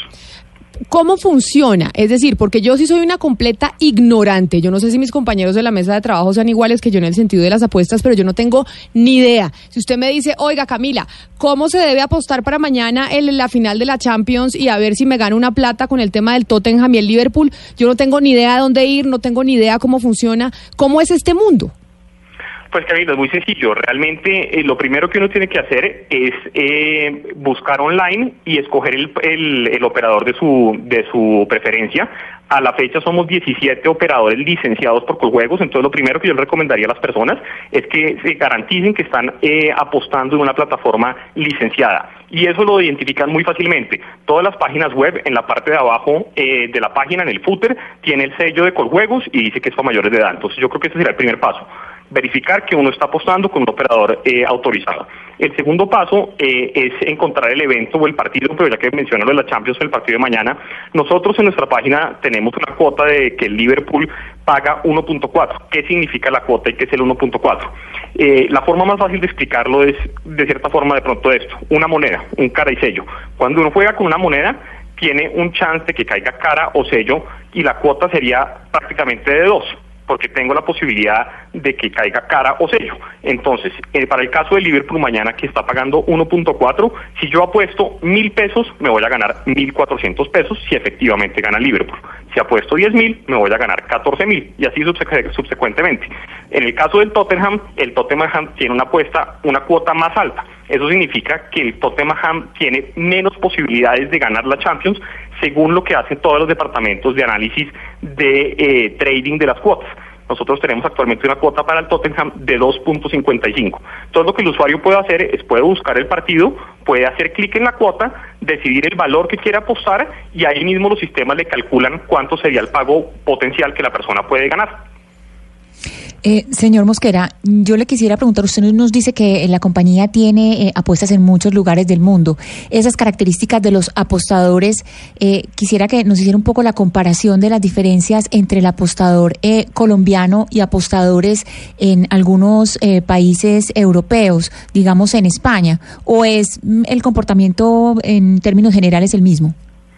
A ver, yo creo que el comportamiento de pronto sí es el mismo, lo que cambia un poco es la demográfica. Aquí el apostador colombiano eh, tradicional es un apostador, digámoslo así, de una demográfica eh, un poco mayor, es una persona que está acostumbrada a apostar en el chance, eh, es un apostador, llamémoslo si quisiéramos, análogo.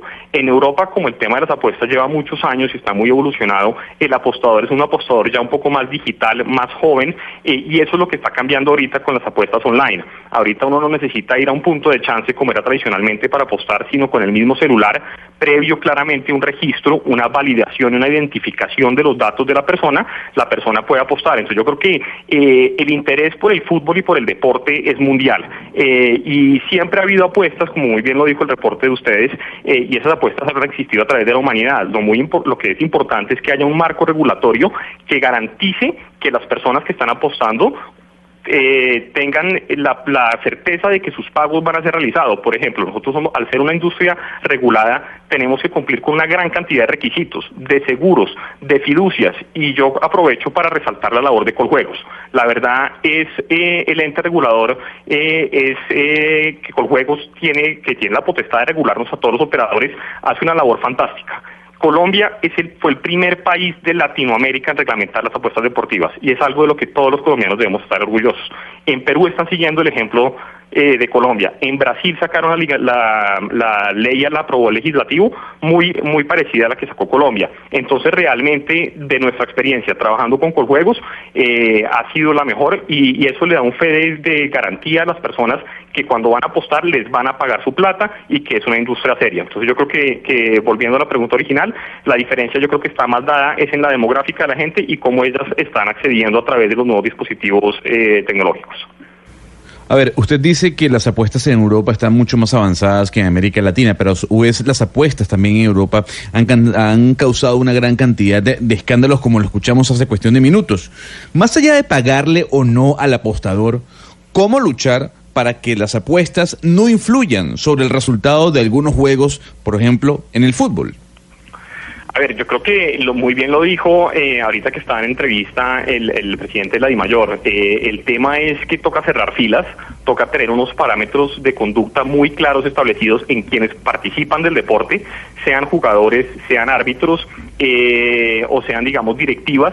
Y lo que toca tener es, es el apoyo de las entidades de control, tener unas cláusulas no solo en el nivel de contrato, sino que el, el sistema, digamos, de penal colombiano esté a la par para tener unas no solo penalidades, llamémoslo así, civiles, sino ojalá también penales, para quien trate de manipular las apuestas y quien trate de manipular los resultados por beneficio económico. Eso sin duda alguna ha sido un problema y, ha generado muchos escándalos y eh, es algo que tenemos que tener todos totalmente de manera vigilante. Me cuento un poco de pronto para que entiendan ustedes cómo funciona el, el control que tienen las compañías. Nosotros somos una compañía europea, pero tenemos nuestro sportsbook en Medellín. ¿Eso qué significa? Tenemos una oficina en Medellín que se encarga de monitorear en tiempo real 24/7 lo que está pasando en, a nivel de apuestas. Entonces, si nosotros identificamos que en un partido de segunda liga o de segunda división, donde las o de tercera o de prácticamente en otro mercado donde las probabilidades de amaño son más altas, nuestros traders o lo que son nuestros brokers monitorean que están entregando mucha plata en un nivel de apuestas y se cierran los mercados y eso se notifica. Entonces todos los operadores tenemos también oficiales de cumplimiento. Entre los operadores mismos eh, compartimos información de manera muy fluida para tratar de prevenir que la gente abuse el sistema. Pero señor Mosquera, mire, usted habla de un mundo ideal que es, digamos, el mundo de las apuestas. Y el mundo turbio es el mundo de los apostadores, sobre todo de algún sector de apostadores. Yo no voy a decir que todos los apostadores. Y es en este mundo turbio de los apostadores donde se contamina, digamos, el negocio. Y por eso se vieron los escándalos en Italia, con la Juventus y todo lo demás. ¿Cómo lograr que este mundo turbio de algunos apostadores no termine contaminando todo el negocio de las apuestas? Pues sí, primero yo creo que lo importante es no generalizar. Ahí, como usted muy bien lo acaba de decir, que algunos apostadores, a ver, siempre hay personas que van a tratar de sacar ventaja. Eso pasa en cualquier sector económico. Pero toca mirar exactamente cuáles son los beneficios y los costos de tenerlo y no tenerlo reglamentado. En este momento, el tenerlo reglamentado le está generando al Estado colombiano 37 mil millones de pesos de generó en el 2018 de derechos de explotación. ¿Qué sería peor?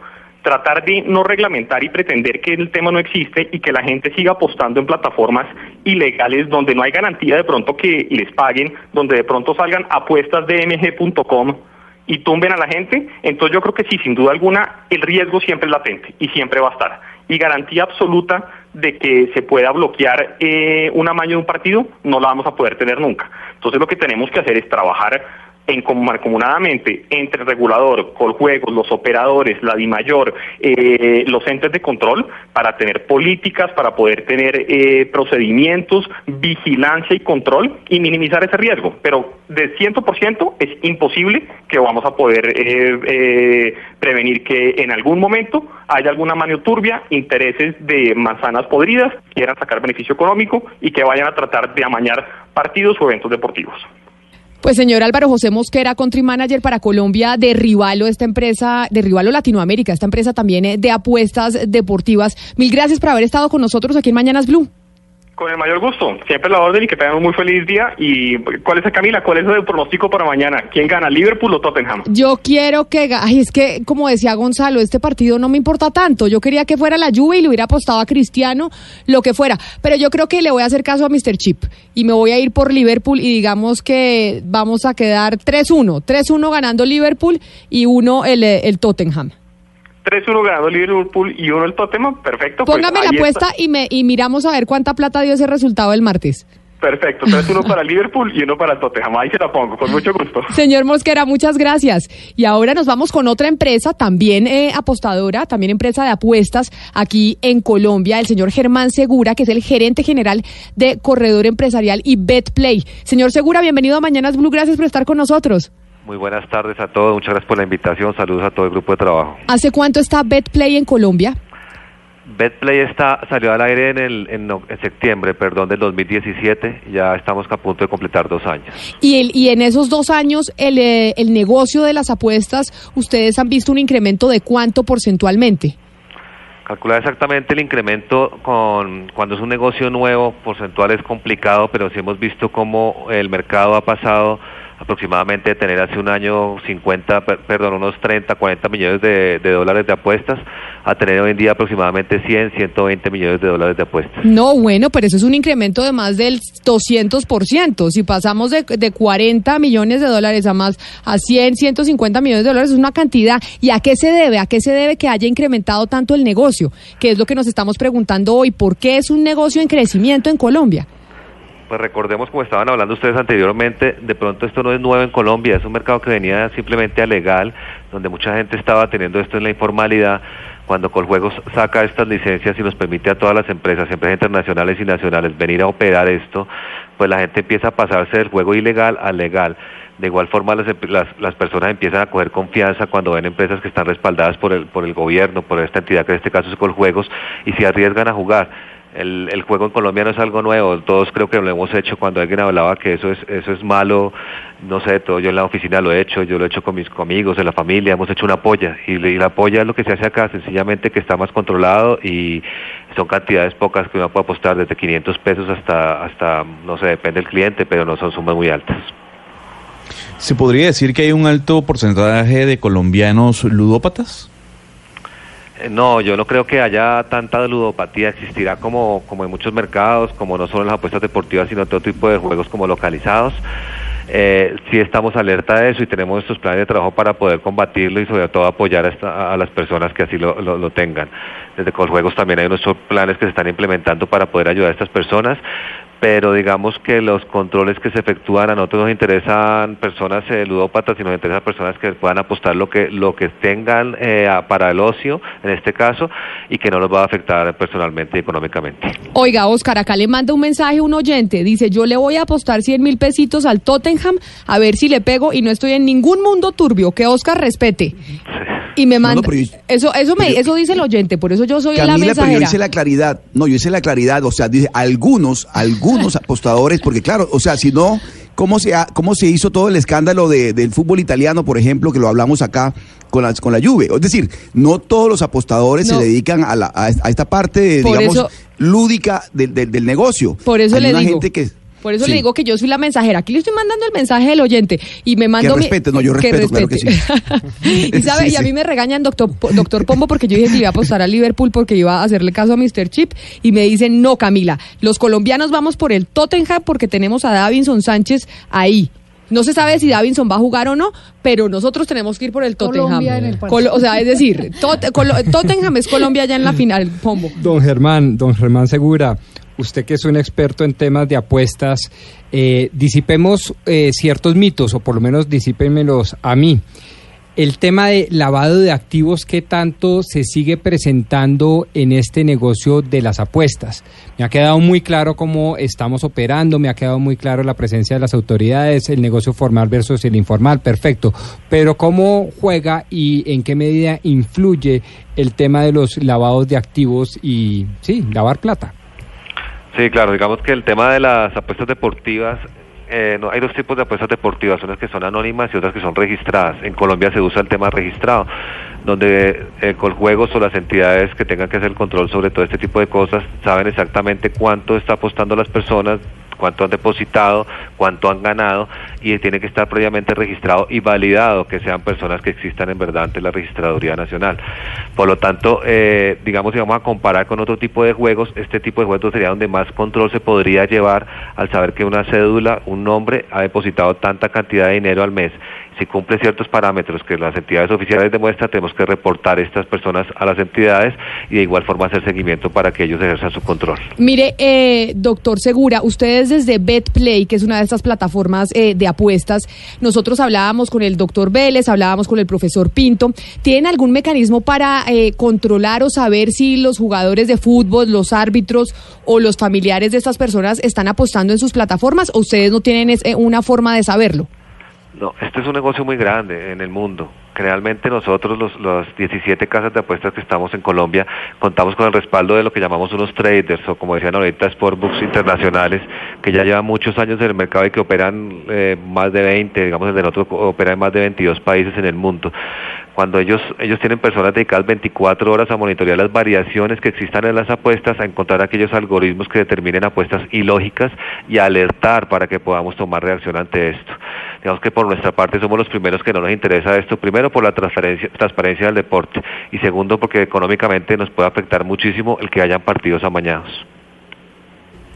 Señor eh, Segura, mil gracias por haber estado con nosotros aquí en, eh, en Mañanas Blue, hoy hablando sobre las apuestas como representante eh, de BetPlay. Mil gracias por haber estado aquí con nosotros. Muchas gracias por la invitación y que esté muy bien. Son las 12 del día, 59 minutos. Ya saben que uno de los planes que tenemos este fin de semana es el fútbol. Allá están mis compañeros de charla en medio eh, de, nosotros hablando de las apuestas, del fútbol y demás. Mañana tenemos eh, final de la Champions y juega Millonarios, pero además acá les tenemos la agenda del fin de semana. Superhéroes, ferias, arte, teatro y cine son algunas de las actividades que le traigo hoy a usted, Camila, y a todos nuestros oyentes. Este año se celebra la octava edición de Comic Con Colombia, la cual promete ser una experiencia única para los fanáticos de los cómics, la cultura pop y la industria del entretenimiento.